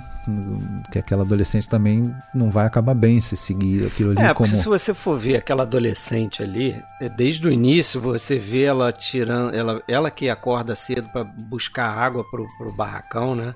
Uhum. Ela cuida das crianças, ela que leva as crianças até aqui, essa creche puleiro aí que eu batizei, que é um negócio horrível, um cercado. Tranca as crianças lá para não incomodarem, né? Trancam eles ali, né? Alguns vão trabalhar e tal, as crianças ficam o dia inteiro ali sem nada, só elas para brincar, algumas ficam lá agarradas na grade e tal. Uma pedra. Como se fossem animais mesmo, né? Você junta lá o rebanho pedra. dentro do, do, do é. cercado lá e eles ficam lá. Uhum. E, e aí no final tem essa, essa virada, né? Porque a gente chega lá. É que eu acho que o que eu acho aí é o seguinte, mais do que a questão estética, o que o Escola faz nesse filme é subverter aquele lugar comum do pobre bom, né, dos últimos que serão os primeiros, que vão herdar as chaves do céu.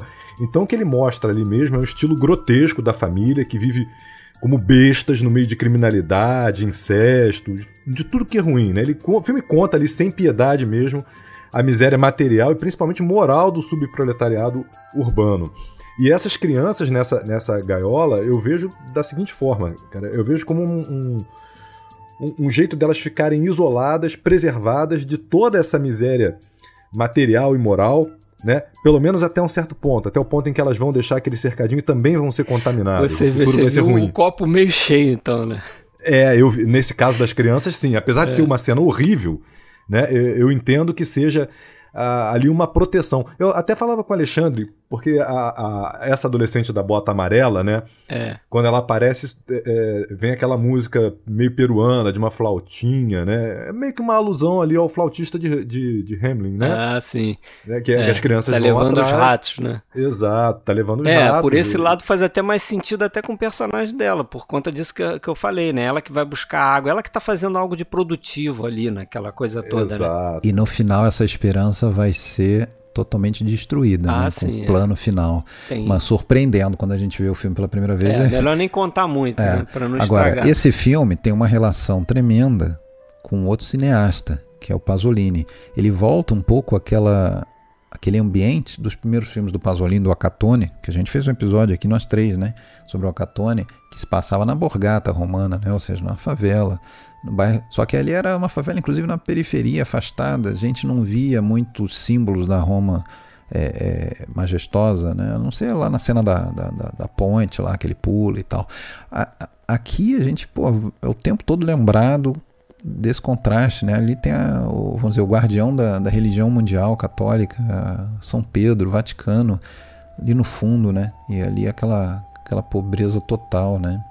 É, então, ele é tão relacionado ao Pasolini que o, o, o pediu ao Pasolini para gravar uma, um prólogo, para filmar um prólogo que, né, que ia ser exibido antes do, do início da história, com o Pasolini falando que é, o tempo passa, 15 anos, sei lá quanto, do Acató, acho que 15 anos, e as condições continuam as mesmas ou piores, né?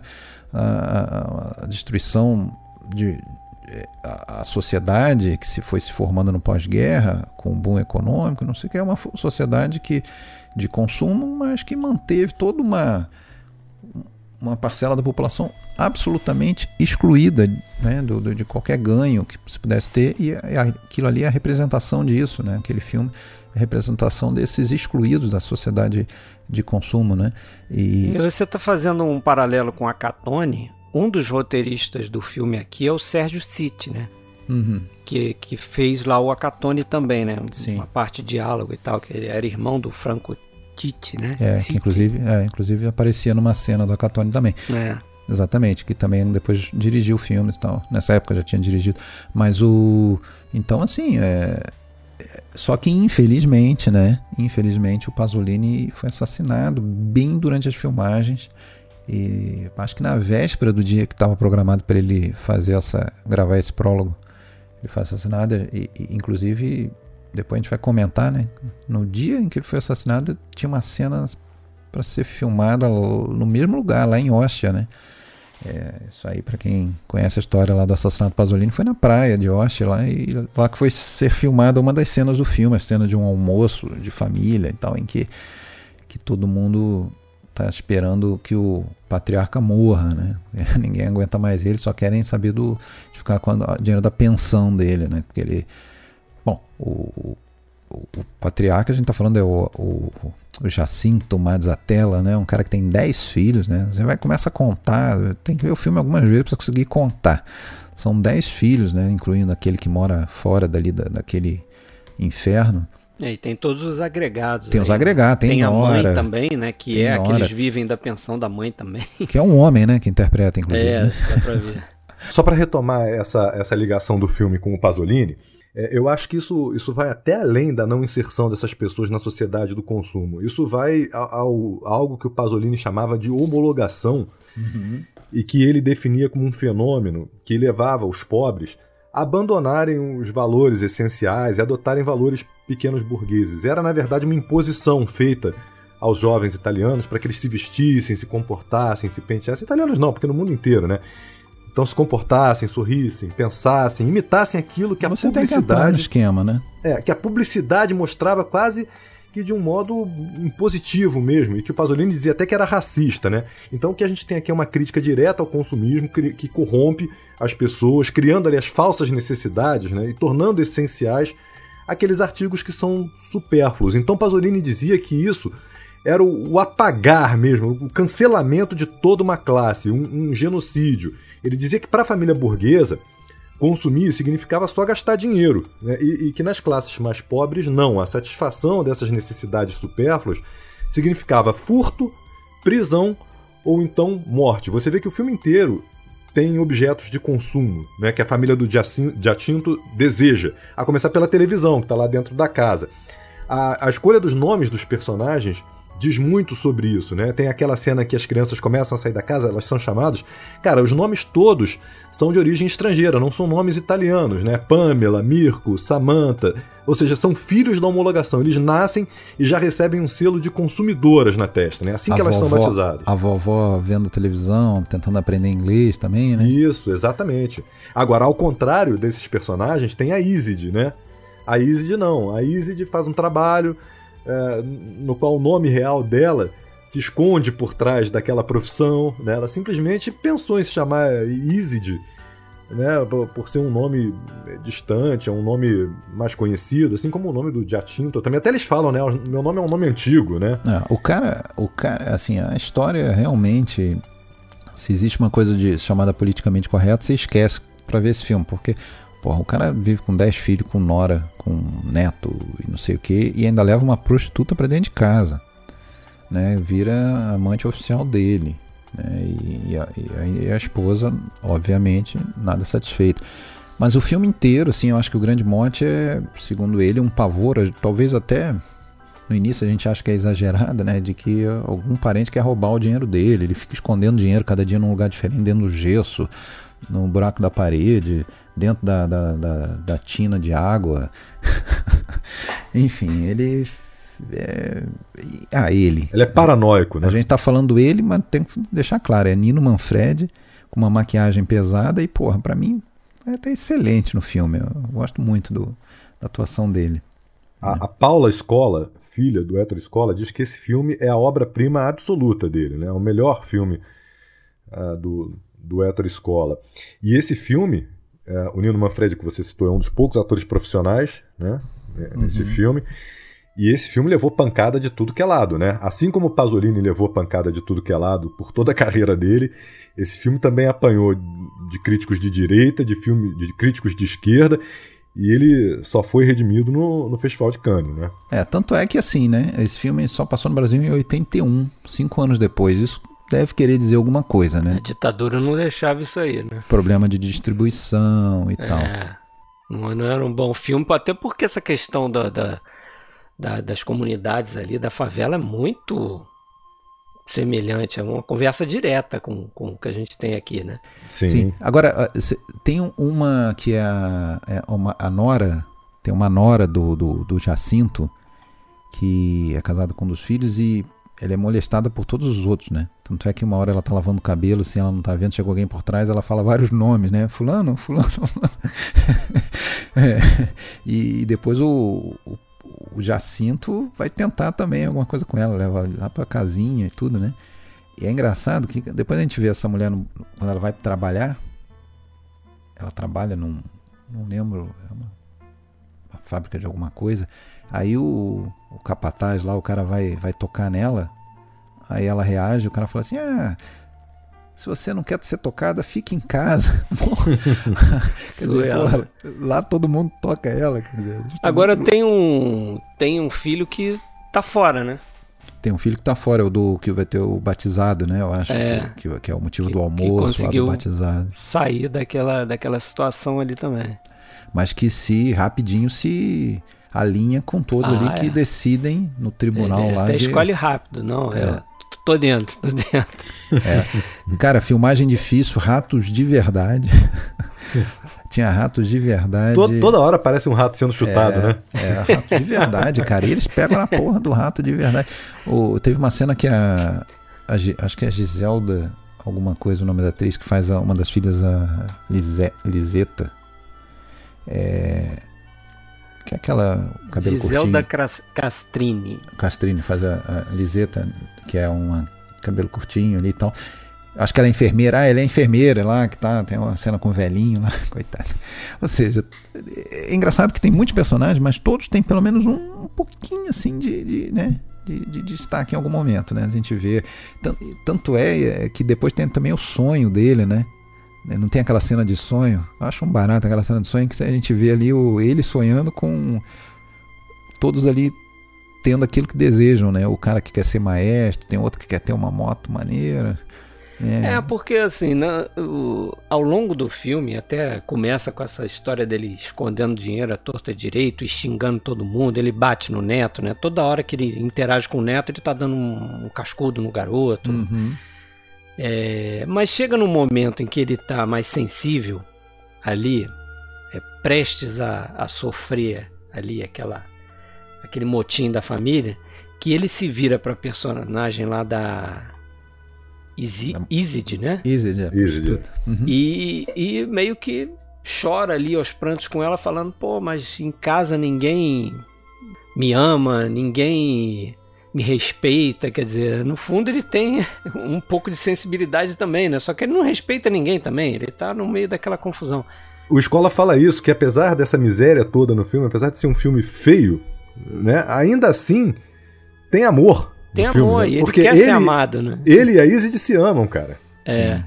É, ah, ele, esse roteiro aí, você tinha falado do, do, outro lá que era com o Age Scarpelli, nesse ele volta a escrever com o Macari, né? É, é o roteiro do Escola com, esse, com o Rogério Macari. O Sérgio City, né? Agora, é um, é um roteiro, uma história inspirada em uma fábula, né? Que foi, foi escrita pelo Jonathan Swift, o autor ah, das Viagens de Gulliver, verdade, todo verdade. mundo conhece.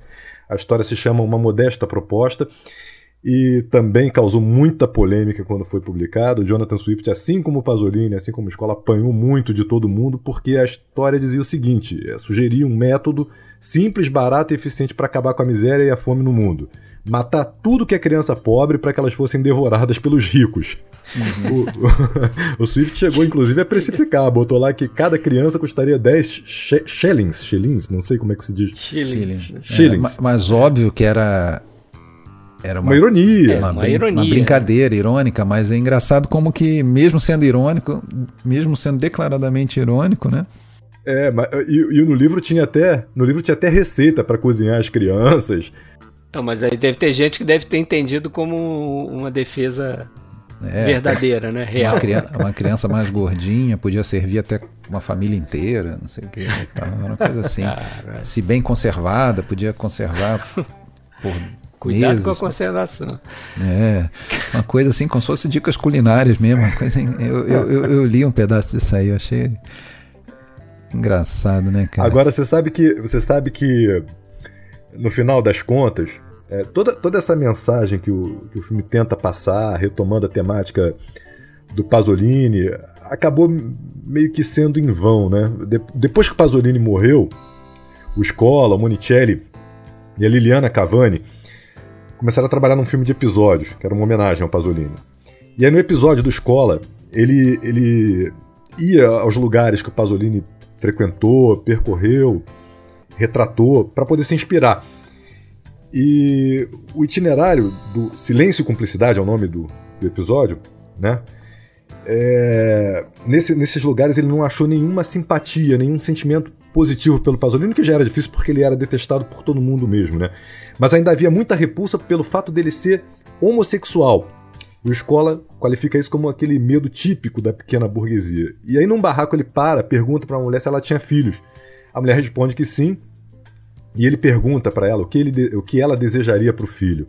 Que ele fosse como Pasolini ou como Giuseppe Pelosi. Foi o, o suposto assassino do Pasolini, uma história até hoje ainda não muito bem esclarecida, mas oficialmente é o assassino do Pasolini. Então, se preferia que o filho fosse como Pasolini ou como Giuseppe Pelosi? E a resposta foi Pelosi. Ou seja, é. provava o ponto de vista do Pasolini do genocídio cultural. Pois é. Cara, esse filme tem uma coisa que a gente não pode. Ah, só queria comentar que tem o. Você falou que a maioria dos atores era é, amadores, né? Atores de teatro, alguns, né? Quase todos até. E alguma, mas algumas pessoas eram pegas na rua mesmo. Eu acho que a a, a Marisa, Marina Marisa, Marina, Marina Fazoli, Marina, que, que faz a Maria Libera, né? Foi fazer um teste lá, levou a mãe, aí acabou que a mãe também foi escolhida junto com ela, e a tia, né? Que faz aquelas irmãs lá, donas da venda, as, as capitalistas do, do morro, né? Que, que vendem tudo ali, né?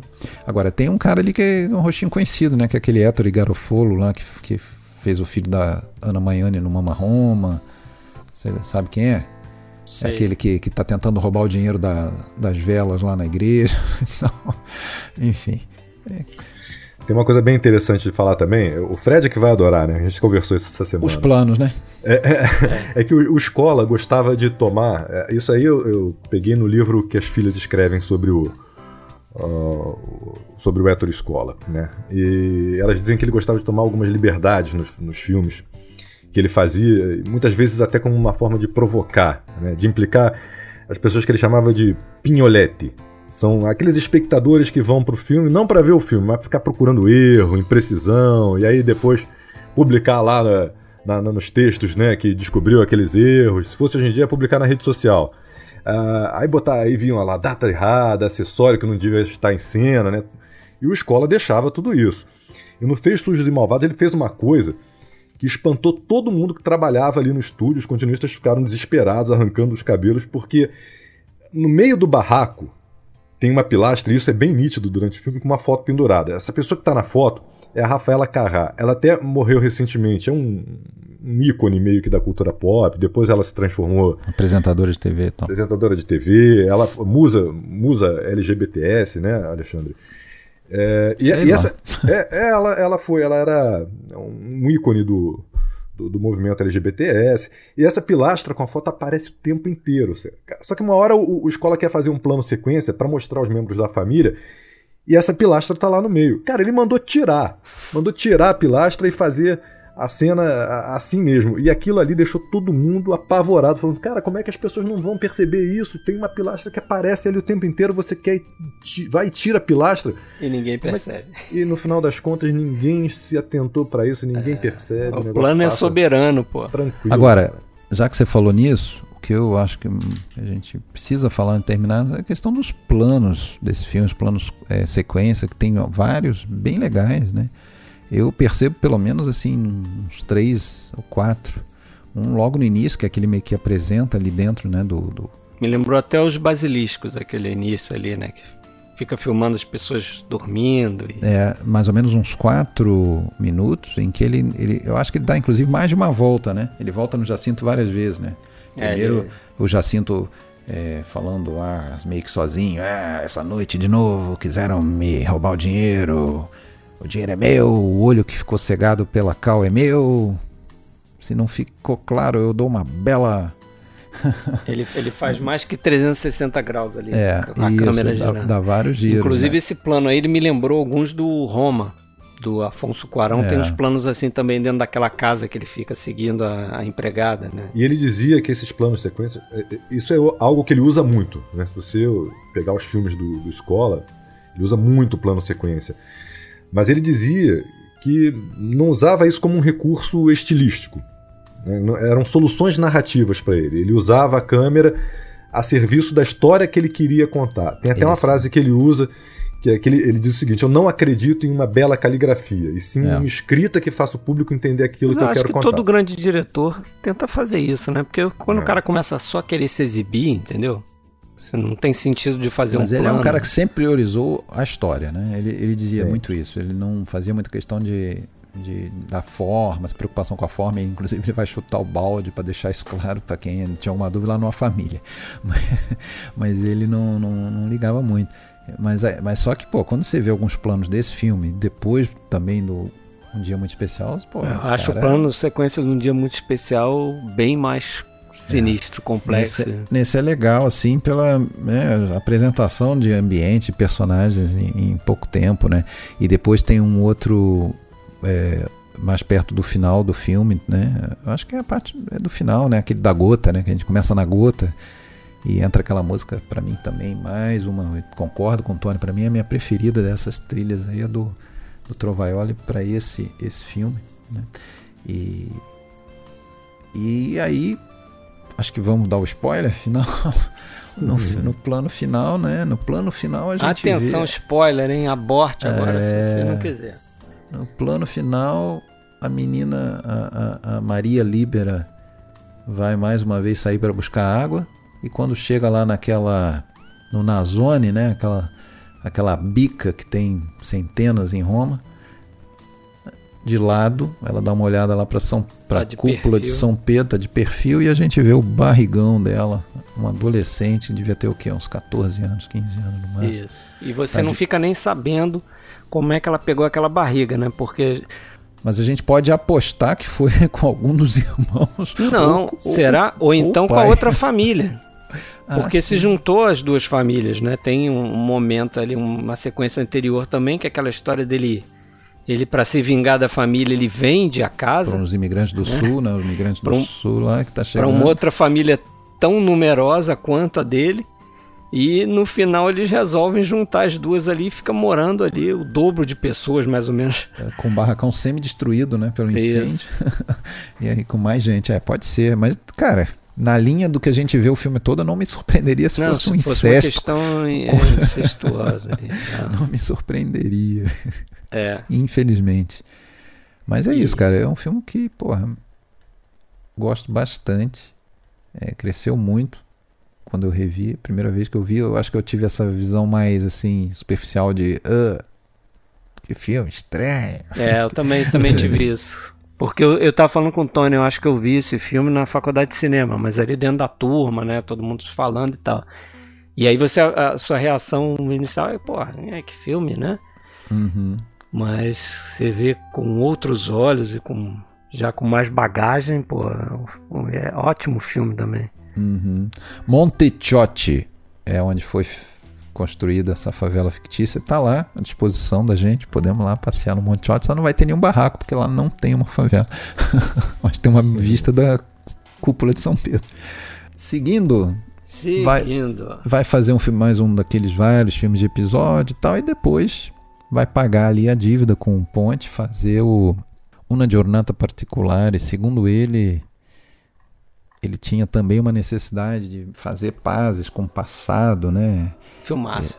É, esse passado do, do, do, do, período fascista, porque ainda que a relação deles com tudo que foi o mundo ali do fascismo uh, foi muito leve, né? Um pouco distante, não foi uma coisa muito engajada, mas ele, querendo ou não, como todas as crianças no, no final dos anos 30 e tal, teve lá o uniformezinho lá da, do, do é, como é que chamava lá o Filho de, Lu, de Lupa.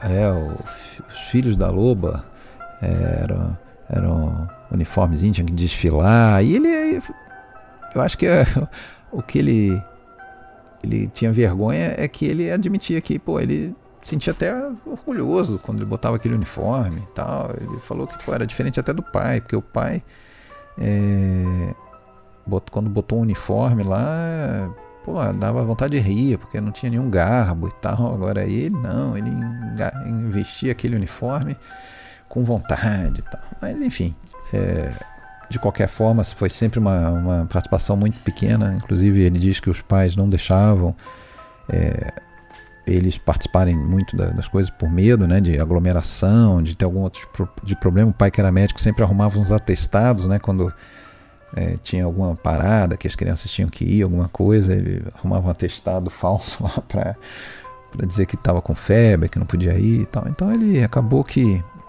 que não participava muito diretamente disso, mas claro, né, a vida estava regulada por isso, né, ainda que a distância. E aqui nesse filme, né, Alexandre, é, tem, tem algumas coisas bem, bem interessantes que a gente já destacou e, e que vão aparecer. Uh, um dia muito especial, a escola pensou em fazer em um dia qualquer, retratar um dia qualquer, mas aí ele decidiu situar a história, né, como a gente falou, em um momento histórico, um momento que foi importante para o país, que foi a visita de Hitler. Em 38. É. Ao que ele vivenciou também, né? Exato. Forma. Ele foi levado a, a, essa parada pelo avô, porque quando a família dele se mudou para Roma, ele foi morar no Quartiere Esquilino, a dois passos do comando central da Gestapo em Roma. É, então esse dia, esse dia para ele foi intenso. Ele viveu isso aí intensamente. Ele foi ver a parada com o avô, com o pai, com o irmão e a avó ficou em casa o dia inteiro esperando por eles. Para você ver aí a semelhança é. com, com o filme. E uma outra questão também, né, que que a gente acaba marcando muito nesse filme é que a gente vai ver uh, no, nos personagens cidadãos de segunda classe, considerados de segunda classe pelo regime fascista. A né? mulher, né? Mera reprodutora, né? Exato. A mulher é mera reprodutora, dona de casa. E, e o homossexual, né? E o Escola, ele sempre teve um olhar muito direcionado para os menos favorecidos, pelos, marginaliz pelos marginalizados. Isso vem da infância sob a guerra e também sob o regime fascista, que foram momentos que o marcaram uh, demais. Então, ele dizia que em todos os seus filmes o objetivo era sempre o mesmo: sugerir ao público o dever de vigiar, de cuidar, né, para que sempre todos os direitos de todo mundo sejam preservados. É, então, tem a cena do sempre álbum, esse né? olhar. Né? Tem uma coisa interessante aí nessa linha que você falou, é, e que o Alexandre tinha falado antes também, né? Essa questão dele estar tá pagando a dívida. É, fazer um filme com o Mastroianni, com a Sofia Loren, que já tinham feito filmes antes, né, como Matrimônia Italiana, e que eu acho que a escola fazia também, que era essa, essa coisa de você subverter o, uhum. o estereótipo dos atores, uhum. né? Porque se você Sim. for pensar, o Marcelo Mastroianni, que era tido como um, um galã, né? Um, um, Latin lover. É, um, um amante latino italiano, uhum. né? Ele faz o papel de um homossexual, um cara que não tem né, nenhum apelo pelas mulheres. E a, a Sofia Loren, que era uma sex symbol também, como era o Mastroianni, ela é uma dona de casa comum nessa história toda. E essa coisa do filme se iniciar, e aí era uma coisa até que eu, que eu escrevi aqui para perguntar para vocês, porque eu li num, num, livro chamado, acho que o Fascismo no Cinema Italiano depois uhum. de 1945. Uhum. Que o autor ele, ele coloca que o título original é, ele dá a ideia de que é seria um dia inusitado. Essa poderia ser a interpretação para o título, né? Uhum, Porque é sim. justamente uma, a frase que o Mastroianni fala ao telefone mais ou menos no início do filme. Na tradução ao pé da letra do título original é, é isso. É, é um particular, com alguma particularidade, alguma é, coisa... um dia particular, um dia particular no sentido de inusitado, de diferente, isso. né? Que acaba depois se tornando um dia especial por conta do... Para todos eles dois ali, para os dois ali, né? Pelo por, menos. por encontro dos dois. E você também pode interpretar que o dia especial, essa foi a, a interpretação que eu fiz logo no início do filme... Era pela visita. Dia, é a visita do Hitler a Roma. Uhum. Porque, assim, é, é, eu vou falar um negócio paradoxal para quem está escutando o podcast, que é você vê o filme sem saber nada sobre o filme. Porque não sabia nada, eu só sabia que o filme existia, já tinha ouvido falar, sabia que era com o Mastroianni com a Sofia Loren. Fui ver o filme e aquela sequência inicial, que é toda feita com newsreels, né? Ele, Cine jornal. É. é. eles pegaram o cine jornal, né? Filmagens. Eu até acho um pouco longo aquilo, dá 8 minutos e meio. É, e parece que tinha muito mais material que aquilo ali. Inclusive, aquela montagem que eles fizeram ali.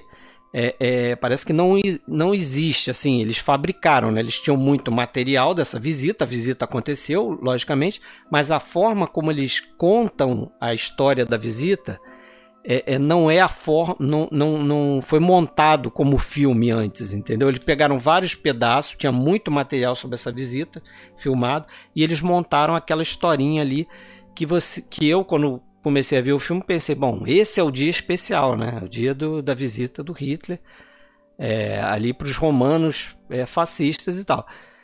E aí você descobre que, que tem algo além, né? Sobre essa descaracterização da, da, da persona dos dois, primeiro a Sofia Loren chegou no set lá com a sua equipe de maquiadores e figurinistas tradicionais e o escola falou não, peraí, eu acho que você não vai precisar. Você não leu o roteiro. É, aí ela foi lá, não gostou, chamou o Ponte, ele foi lá, até que entenderam, né? E pô, agora, mesmo sem isso, eu acho ela linda para variar no não, filme. É, né? mas Alexandre, Óbvio. entenderam mais ou menos, né? O Ponte entendeu, ela não entendeu muito bem não. A, a Paula Escola conta no livro que essa foi a primeira experiência dela como continuista nos filmes do pai, né? Ela fez, na verdade, o, o posto dela era de aprendiz de secretária de edição, que é um trabalho difícil, exige uma atenção, né? Na época não tinha equipamento digital, então as cenas que eram gravadas só eram vistas depois, no final do dia. É. E aí ela conta que um dia a secretária titular teve uma cólica e precisou ser internada com urgência. E aí ela substituiu a titular. E aí ela reparou em um dos problemas do filme, justamente que a Sofia Loren, enquanto gravava, não conseguia entrar no papel de Antonieta. É, e aí nos intervalos das gravações das cenas, ela escondida ia lá e se maquiava, passava batom e tudo mais. Então, na hora que iam checar as filmagens, os planos mais abertos a, er, eram com a Sofia Loren sem maquiagem. Nos mais fechados, ela já aparecia maquiada. Isso acontecia principalmente na cena em que o, o, o Gabriele, o personagem do Mastroianni, ensina rumba para Antonieta, né? E essa era uma situação super difícil para Paula, porque era a primeira experiência dela e ela tinha que chamar a atenção. E aí ela não avisou. Então, quando chegou a noite em casa, bem na hora do jantar, o escola, ela conta que o escola tinha essa mania, né? Nas horas mais inoportunas, ele resolvia tomar as atitudes. Então, bem na hora do jantar, ela, ele, ele pega o telefone, liga para Sofia Loren e, e, muito calmo, muito suave, disse que disse para ela o seguinte: "Olha, eu tô estupefato com o que está acontecendo, eu não acredito. Eu pensava que estava trabalhando com uma atriz muito grande que venceu o Oscar por duas mulheres. Cadê o seu profissionalismo, né? Onde é que está a sua grandeza? E aí ele falou: Olha, eu estou muito irritado comigo mesmo, mais do que com você porque eu errei na avaliação de quem eu ia escalar, né? E, e você não está à altura do que eu esperava. E aí ele meio que dá um ultimato, né? Falou para o seguinte: olha, é tarde demais, cabe a você entrar ou não na personagem, é, não é difícil, basta você, que é a Sofia Loren, parar de olhar para Antonieta de cima para baixo, passa a o personagem. E aí a Loren respondeu qualquer coisa e ele disse: Olha, a dor de cabeça que você tem vai passar amanhã, a sua má interpretação vai ficar para sempre. E no dia seguinte eles têm uma conversa longa, a portas fechadas. Depois dessa conversa, Sofia Loren vai para o set, grava e foi uma mudança radical, foi uma atuação espetacular. Todo mundo no estúdio aplaude e se emociona com essa interpretação. Foi o papo do escola, que a, a Paula, a filha, não sabe o que foi dito, não sabe o que foi conversado ali dentro, mas que foi o que mudou a atuação dela no filme. Chamou na chincha. Uma, uma, uma visão muito limitada, né, de, de, de uma atriz, né, que talvez tudo bem, né? A Sofia Loren já estava aí na estrada, sei lá, 25 anos, é, fazendo o papel da diva, né? De alguma maneira, né? A principal diva, dá para dizer, do cinema italiano do pós-guerra. Então, naturalmente, a imagem dela era, era uma, uma carta importantíssima né? no, no, no, baralho dela, né? E você pedir justamente que ela esconda essa beleza, né? É, era, era difícil, mas, pô, sei lá, né? ela não conseguir entender que aquele papel ia. E eu, se você for ver por esse ângulo, eu acho que é um dos papéis mais relevantes assim da carreira. Assim como tinha sido duas mulheres também, né? Um papel dramático que não era muito assim baseado na questão da beleza dela em si, né? Uh, e o Mastroianni Mastroianni também chega a ser indicado ao Oscar, né? É, o Mastroianni, segundo a escola, foi bem mais fácil, porque o Mastroianni primeiro era amigo dele, né?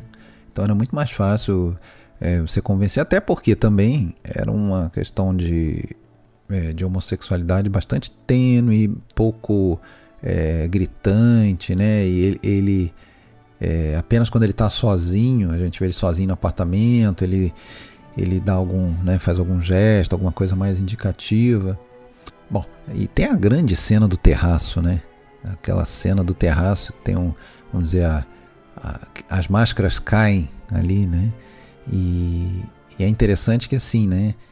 Também é uma tomada de consciência esse filme para Antonieta, né? Porque ela é circundada por um mundo machista, fascista, é, e considera aquilo tudo muito normal. Ela chega, inclusive, a fazer aquele álbum de recortes lá, onde aquele álbum ali dá dá o, a real sobre os dois, né? Mulher, você tá aí só para manter a fogueira, a lareira acesa.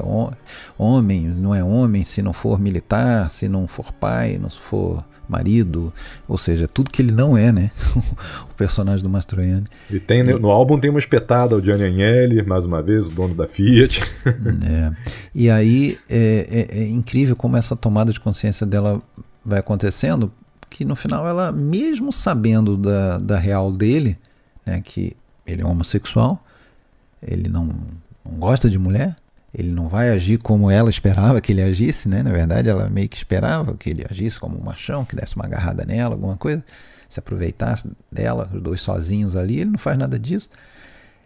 Mas mesmo assim, ela ainda deseja ficar com ele, né? Porque, tipo, o que eu tenho é tão pior, né? Porque você tem pelo menos sensibilidade, você tem é, verdade e tal. Eu acho que a conexão ali entre os dois é de pessoas solitárias e Exatamente. oprimidas, né? Exatamente. Ele oprimido pela, pela questão de ser um homossexual num regime fascista e ela por ser uma mulher também num regime fascista que vê a mulher como um, um objeto ali totalmente funcional, né? Ela tá ali para cuidar da casa, cuidar dos filhos eu acho que o, o, a sequência inicial. É, não sei se a sequência inicial é certo de dizer, mas aquela sequência em que corta do, do cinejornal, aí tem a bandeira é, nazista sendo estendida no prédio, né, por uma uhum. senhorinha e tal. A zeladora. Uhum. A zeladora, que depois a gente vai ver melhor quem é. é. E depois a câmera sobe, aí a câmera entra ali, é isso que eu falei. Aí já eu... vai pro estúdio, né? É, pois é, aquilo ali é um estúdio, eles, eles recriaram aquilo. Deve ser, porque a câmera entra pela janela. Sim, aí as, a, né? as paredes abrem e tal. As paredes abrem. Agora deixa eu perguntar um negócio é, para vocês um que estudaram ali. ali. É, não, não sei se tem corte. Eu acho que não tem corte. Não, É. não, porque o, o início todo é filmado no prédio mesmo. A câmera sobe. Não, é, a câmera sobe, mas aí que tá, a câmera sobe, e a câmera entra na janela Uhum. e continua dentro da, da casa, Sim. dando Não, a mas- volta ali, seguindo ela enquanto ela acorda os filhos. Isso. E aí, como é que a câmera faz isso? Porque eu fiquei pensando, será que eles usaram uma Steadicam? Porque na época. Não, tem um elevador, tem uma mistura de técnicas ali. Ele fala disso no, num, num livro que eu, que eu, que eu vi. É, tem uma mistura, tem um elevador da câmera que sobe. É, bom, o, a locação única do filme, né, que é o complexo de edifício ali, o Palazzo Federici, é, em Roma, existe até hoje, era a obra lá do período fascista mesmo, dos anos 30 e tal. E eram, na verdade, apartamentos populares. Começa filmando lá mesmo, sobe e, segundo o Escola fala que quando entra pela janela já está no estúdio. Tá? Agora, com o, o- o corte, para mim é imperceptível. Eu não consigo ver um corte ali. Eu também não. Eu também não É. consigo ver um corte. Inclusive, parece que o cara sai da grua e vai andando no apartamento. Por isso que eu achei, ah, será Pois que o é. cara tá com. Acompanha toda a família. É um plano muito bem feito, seja como for. É excelente. E depois, no final, ele faz um plano semelhante também, né? Que a câmera também entra de novo no apartamento, só que aí eu é, segue em, em menos tempo nela, porque ela vai para o quarto e acaba o filme. Você usou a palavra-chave, eu acho, solidão, né? É um filme muito sobre solidão, porque os dois estão sozinhos. É, Ela, ela o, se- escola, o Escola fala que naquele momento ali, a, a personagem da, da Sofia Loren, na verdade, ela não precisava exatamente de uma, de uma relação sexual, ela precisava mesmo de carinho, de afeto, Isso, né? Ela tinha essa exato. necessidade de afeto. Mais do É. que de uma aventura. é, a gente pode até achar que ela se interessa um pouco por ele, assim como homem, né? Uhum. É, depois do, do primeiro encontro, é, ela fica meio do, do lado de lá do apartamento dela olhando. Ah, já vai pro telefone, já vai ligar para ela. Ela não sabe que é um, que é um ele, né, do outro lado. Mas, é, na verdade, ela tá interessada mais naquele ser que é diferente, igual ela é diferente, que não foi. É um homem que não foi lá ver o Hitler. Como assim? Né? Quem é esse cara? Ela fica interessada nisso. Ah, e um cara que tem livros em casa e que, que é uma coisa que não faz parte do mundo dela. Né? Ela não, não é letrada, ela não tem cultura. Não tem nem tempo de ler, não. É. E, e- e, assim, é só- o, e o mais é, amargo do filme é que depois desse dia especial, né, o, o- o- o personagem do Mastroianni já tem que ficar. Já está satisfeito com aquele encontro porque livrou ele de, de um possível suicídio, que é o que ele estava contemplando no início do filme. Né? Não vai se suicidar, mas ele já sabia que certamente ia chegar lá o- a polícia fascista para mandar ele para o exílio, né? que é o que acontece no final do filme. Eu li que, que a história que inspirou o Ruggero Macari a escrever o roteiro foi a história de um locutor da rádio Isso, chamado Nunzio, não é isso? Nunzio Folgano, isso. Uhum. que era um cara que inclusive ele era homossexual, só que ele tinha tamanho sucesso que eles não conseguiram desti- destituir ele da posição dele como locutor de, de rádio, né? E o que eles fizeram foi uma coisa absurda, foi dar um certificado para ele de que ele não era homossexual. Aí o cara É. tinha que andar com uma carteirinha lá dizendo que ele não era homossexual. O Mastroianni faz uma, uma alusão a essa história, né, durante o Faz, filme. é. Agora, você sabe que esse final amargo aí também não foi tão facilmente aceito pelo Carlo Ponte, né? Porque Uhum. ele queria um final feliz. Queria que essa relação dos dois terminasse eh, eh, bem. E o Escola teve muita dificuldade para explicar para ele que aquela relação, eh, na verdade, não mudava nada. Não, não tem milagre. Né? Um homossexual não é alguém que tem que ser curado. da- é, o Mastroianni, inclusive, fala dele. isso. Né? Eles transam, eles têm um relacionamento ali breve, só que ele fala isso, é, pra mim não mudou nada. E pra ela também não vai mudar nada. Também não. Talvez a única coisa que muda é que ela leva um livro para casa. É, ela não ela vai tem ler. um- uma memória ali que está associada àquele livro ali, que ela vai ler, Os Três Mosqueteiros, né? O livro, É. inclusive. É. E essa, e essa relação deles, né, tem, tem uma coisa também bem interessante, porque ela acontece com o discurso do, do Hitler, no fundo, né? É mais um anticlímax, né? um momento antirromântico. O Escola fala que é a coisa mais rude, mais a contragosto do desejo do, de ternura dos dois protagonistas. Não, assim, o- parece que os dois momentos íntimos do filme é aquele, a cena no terraço. E quando eles transam lá no apartamento dele, tem marchas alemãs tocando no fundo. né? Que estão é. vindo das ruas, Sim. né? Do, do, do, encontro. É, o Cine Jornal, o Cine Jornal está o tempo todo presente Toda hora falando, no, no, é. no, fundo, né? É a trilha sonora do filme, não tem música, só no finalzinho vai, vai ter. Que tem uma e... coisa curiosa também, que é um errinho, né? Em um determinado momento ali é, é usado um trecho que, na verdade, é do Congresso do Partido Nazista em Nuremberg em 34. Mas passa imperceptível. Deve ser, deve ser mais uma provocação aí do escola. Pois é. Bom, e tem uma, uma coisa ali que até não sei se você, Fred, o Tony eu sei que sabe, mas você, Fred, já se atentou, mas tem toda uma questão linguística que o, durante o período fascista houve umas tentativas de padronizar a língua, de acabar com o dialeto por parte do, do Hitler. E uma das coisas básicas assim é que o, o, o uso do lei que seria assim é, um tratamento formal, é, o senhor, ah, o senhor quer café, lei, vole um café, é, não podia falar lei, o Hitler era proibido, tinha que falar Mussolini. Mussolini. É, o, o, Mussolini tinha que falar voi, voi, é, como se fosse voz, né? Uma, formalíssimo, um, né? É um formalíssimo.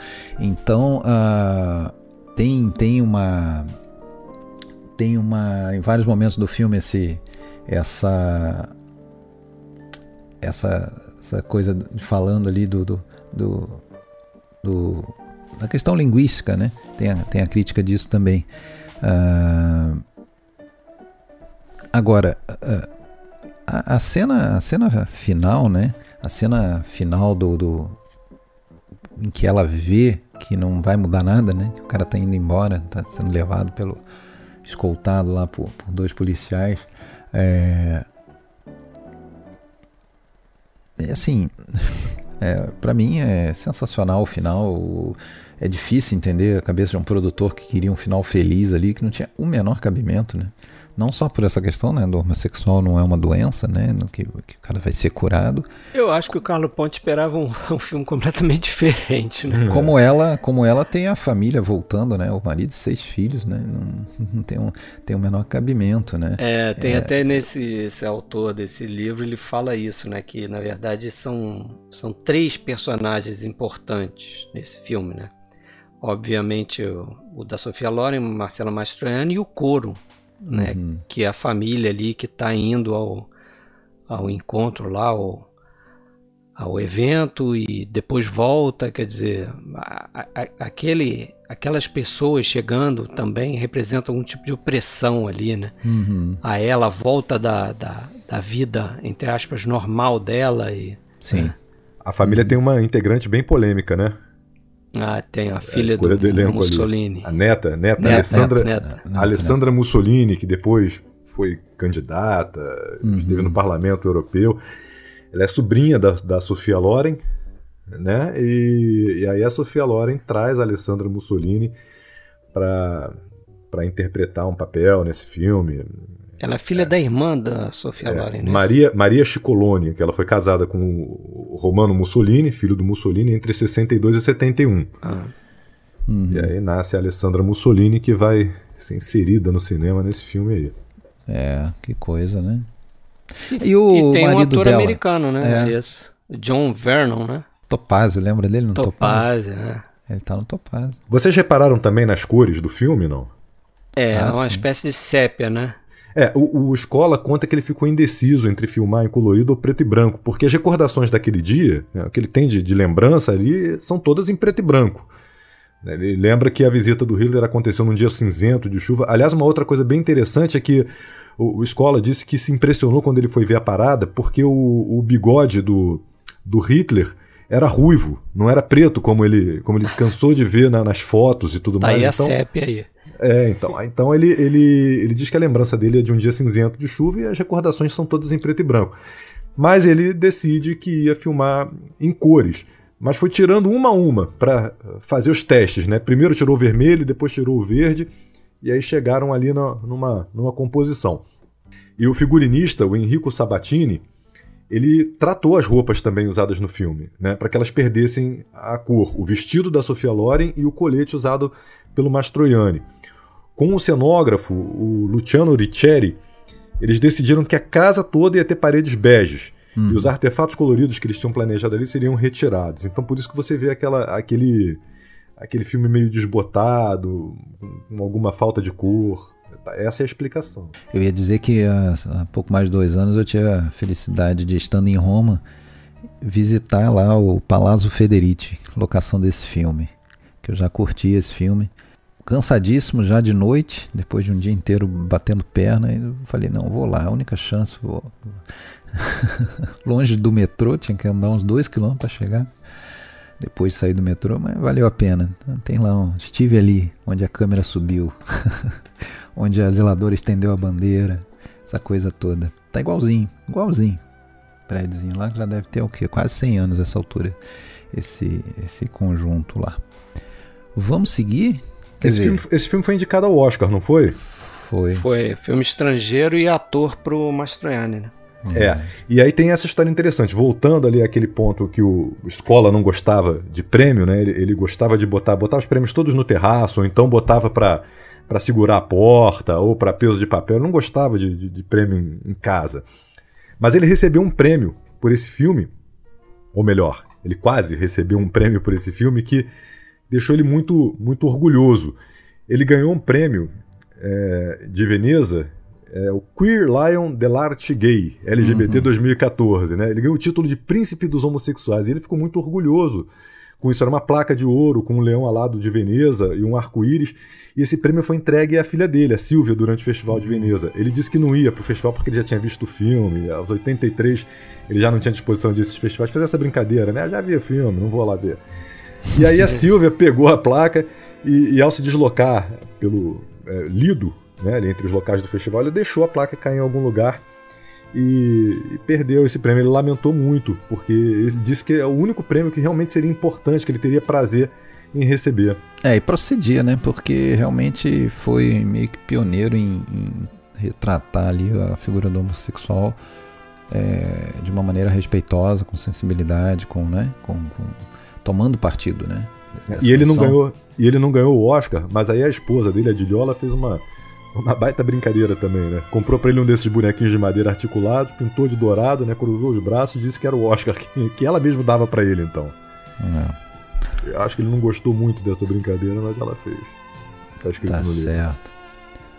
Bom, aí termina os nossos destaques, né? Ele vai fazer outros filmes importantes aí. Eu acho que o ele vai fazer o Laterazza, o Terraço, em 1980, que é um filme coral, né, com, com sei lá, uns 15 é, é, protagonistas, grandes atores. Aí tem o Gasma, tem o Trintignant, tem o Hugo novamente, Stefano Sataflores, Sandrelli.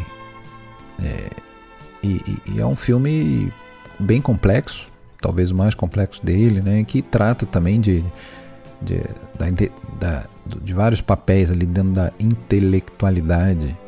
Né? Tem o Trintignant, que é meio que ele, né? roteirista, com as suas crises. É... Mas tem uma cena e um personagem desse filme que eu acho que ele traz de volta um negócio, de, aquele negócio que a gente já falou, né? do, do público versus privado. Né? É que, que tem também relação com aquilo que você, aquela cena que você comentou do filme italiano, né, em que ele pergunta lá pro secretário do partido, ah, o meu chifre pode servir à causa, né? Que é, porra, uma cena em que o Gasman, que é um deputado, eu acho, né? Ele, ele num, num, num congresso lá do Partido Comunista, ele é obrigado a a falar da, da, vida privada dele, né, do caso que ele está tendo com uma jovem e tal, e se desculpar por isso, enfim, é um negócio meio que bizarro assim, né, não tem nada a ver com, com o assunto ali, mas eh, ele, ele tem que falar sobre aquilo, porque senão ele vai ser, sei lá, tirado do partido, uma coisa louca, né. Esse é. filme é uma, uma baita crítica também à intelectualidade de esquerda, várias referências autobiográficas, e ele também foi massacrado pelos críticos na Itália. E só depois, como muitos outros filmes do Escola e também de outros diretores italianos, ele foi reavaliado porque foi bem acolhido na França. É. Ele vai fazer ali também o, quase que o stagecoach ali da italiana, né? O Casanova e a Revolução com Mastroianni também sensacional no papel do Casanova, envelhecido. E vai depois em seguida o baile, né? Que eu acho que a gente estava comentando hoje foi a primeira vez na vida que eu ouvi falar do escola foi quando lançaram o baile no Brasil, saiu na Cinemin, né? Matéria é, sobre isso o também. baile. Eu também tenho essa Cinemin aqui, saiu na capa da Cinemin, né? 83, isso, 83. Mas curiosamente eu nunca tinha visto ainda o baile, eu vi agora para fazer esse. Eu vi pela metade, vou acabar amanhã. É um dos quatro filmes do Escola que foi indicado ao Oscar, né? E ele diz que foi a única vez em que ele perdeu com satisfação, porque ele perdeu para Fanny e Alexander do Bergman, diferente das outras vezes que ele perdeu e ficou chateado. e é um filme que também num lugar fechado, né, um salão de baile, acompanha 50 anos da história europeia. É, mostrando a mudança dos costumes de acordo com as épocas, né? o período é, do, do pré-guerra, o período da guerra, o, o, os jovens do, de 60, mais de 68. A parte enfim. do rock é impagável, cara. Eu ri muito com aquilo. É. O que mais ele vai fazer? Depois ele vai fazer é, alguns filmes ali com o. Mais alguns filmes com o Mastroianni, inclusive em dois dele em parceria com o Máximo Troisi, né? Aquele ator napolitano que faleceu cedo, muito conhecido pelo carteiro e o poeta, né? E que ele considerava o filho que ele e a Dilhola não tiveram. Nossa. É. Ele, ele gostava muito do Máximo Troisi. Ele realmente se apegou. Ele achava que era um napolitano low profile, né? Que nem ele. Uhum. Que rejeitava essa identidade construída do napolitano. Achava um, um, baita de um comediante. E ele meio que abraçou, ele meio que adotou mesmo o Máximo Troisi. Uhum. Vai ter filme até com Jack Lemmon, que é o Macaroni, né? E vai fazer o La Família, né? Que eu acho que é um filme aí que por pouco não foi um dos nossos destaques, que é uma grande saga familiar aí ao longo de 80 anos, né? Centrada na figura do, do personagem Carlo, né? Que, que dá para dizer que é interpretado pelo Gasman, apesar de não ser só pelo Gasman. E aí entra um assunto. E quando que... é pelo Gasman, aí gera alguns problemas. Né? É, problema de escalação de atores aí em diferentes épocas, muito problemático, mas incomoda a gente, mas dizem as filhas o que, Tony? Fala aí. Que é um, é, eu falei até que eram quatro obras-primas na, na filmografia do Escola, elas dizem isso.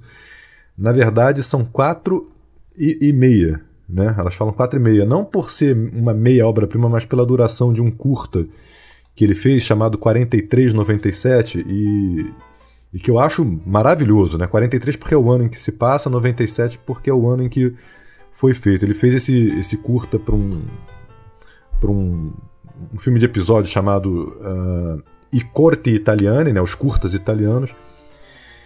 E, e, é um filme de um, de um judeu que está sendo perseguido pelo, pelos soldados né, na época do, do nazifascismo e ele entra num cinema para se refugiar e nisso o cinema começa a passar por diversos filmes da história e quando a sala acende de novo, tá ali o, o judeu, um idoso, né? Terminou aquela sessão, e no que ele olha para trás entra um refugiado africano fugindo de alguma coisa, provavelmente da, da imigração ou da polícia, e ele lança um olhar, né? Quer dizer, a história se, se repetindo ali, no, só que num, num, outro personagem. Maravilhoso, esse pode, pode ser visto no YouTube. Sim. Ele, daí ele vai até acho que é 90, não, é 2001, né, o Concorrência Desleal, o último filme dele. Ele fez o Capitão Fracassa, né, o... aqui é a viagem do Capitão Tornado. Ele faz o Splendor também, né, que é como se fosse um, um irmão do Cinema Paradiso, acho que até foi lançado próximo ali, deve ter afetado a, a bilheteria do filme, né. E, é, e o Splendor ele traz ali aquela aquela coisa da, da exibição, né, que ele lembrava do primeiro filme e tal. E a concorrência com a televisão, né? É, é um filme que quem adora esse filme é, é, são as pessoas que gostam muito da comédia dell'arte, né? Que está presente no, na viagem do Capitão Tornado, né? Desculpa, eu, a gente já estava falando do Splendor, eu voltei para o Capitão Tornado. É, também é com, com Troise, né? Que faz aquele figura lá do, do Pulcinella, né? É. Bom, esse é o Hétero Escola. Esse foi o nosso episódio. Acho que tá bem abordado. O que, que vocês acham? Tá de tá bom bem. tamanho. Tá bom. Só, só terminando, é, uma última participação aqui, um último comentário. Ele também faz no final. Que estranho chamar-se Federico. Ah, sim. Uma sim. grande homenagem ao Fellini, né? Contando a história da amizade dele com, com o Fellini. Lá da Marco Aurélio, né? Isso, desde lá da Marco Aurélio. E que, e que ele fez abrindo mão do pagamento. Inclusive foi muito criticado pela esposa, pela empresária, falando: você, você é um, é um gastador, é um cara que não, não pensa em dinheiro. Não, vou fazer isso aqui em homenagem ao meu amigo Federico.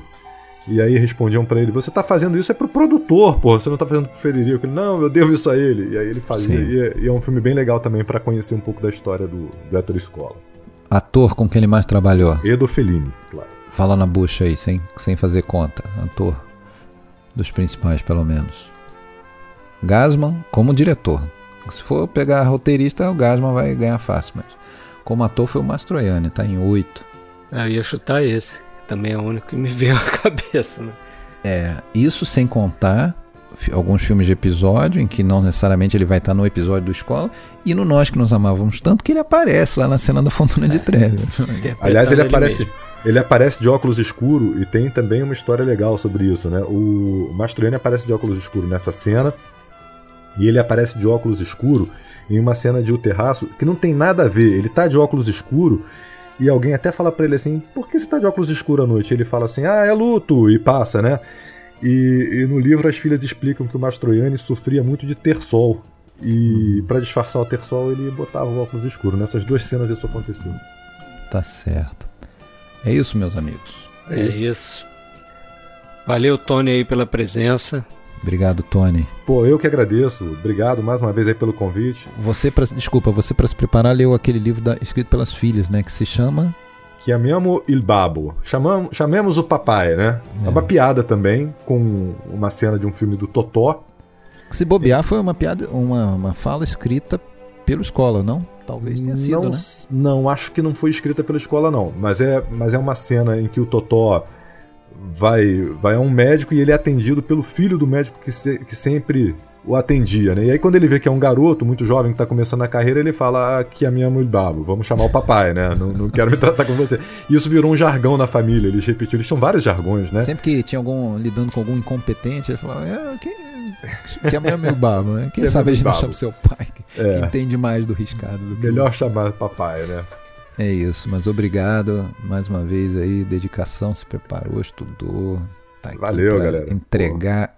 tudo sobre escola pra gente. Maior prazer. Quase tudo, né? Legal. O resto vocês poderão ouvir no podcast Cinema Italiano, certo? Vocês vão fazer um episódio também. Uhum. Isso aí. Maior é prazer mesmo. Maior vamos prazer falar mesmo. até, vamos falar até do Amores de um Demônio. É. Da trilogia, da trilogia. Valeu, Fred. Até a próxima. É isso aí, então. Até a próxima, que vai ser Alien, oitavo passageiro. Opa. Certo? Certo. Abraço. Abraço.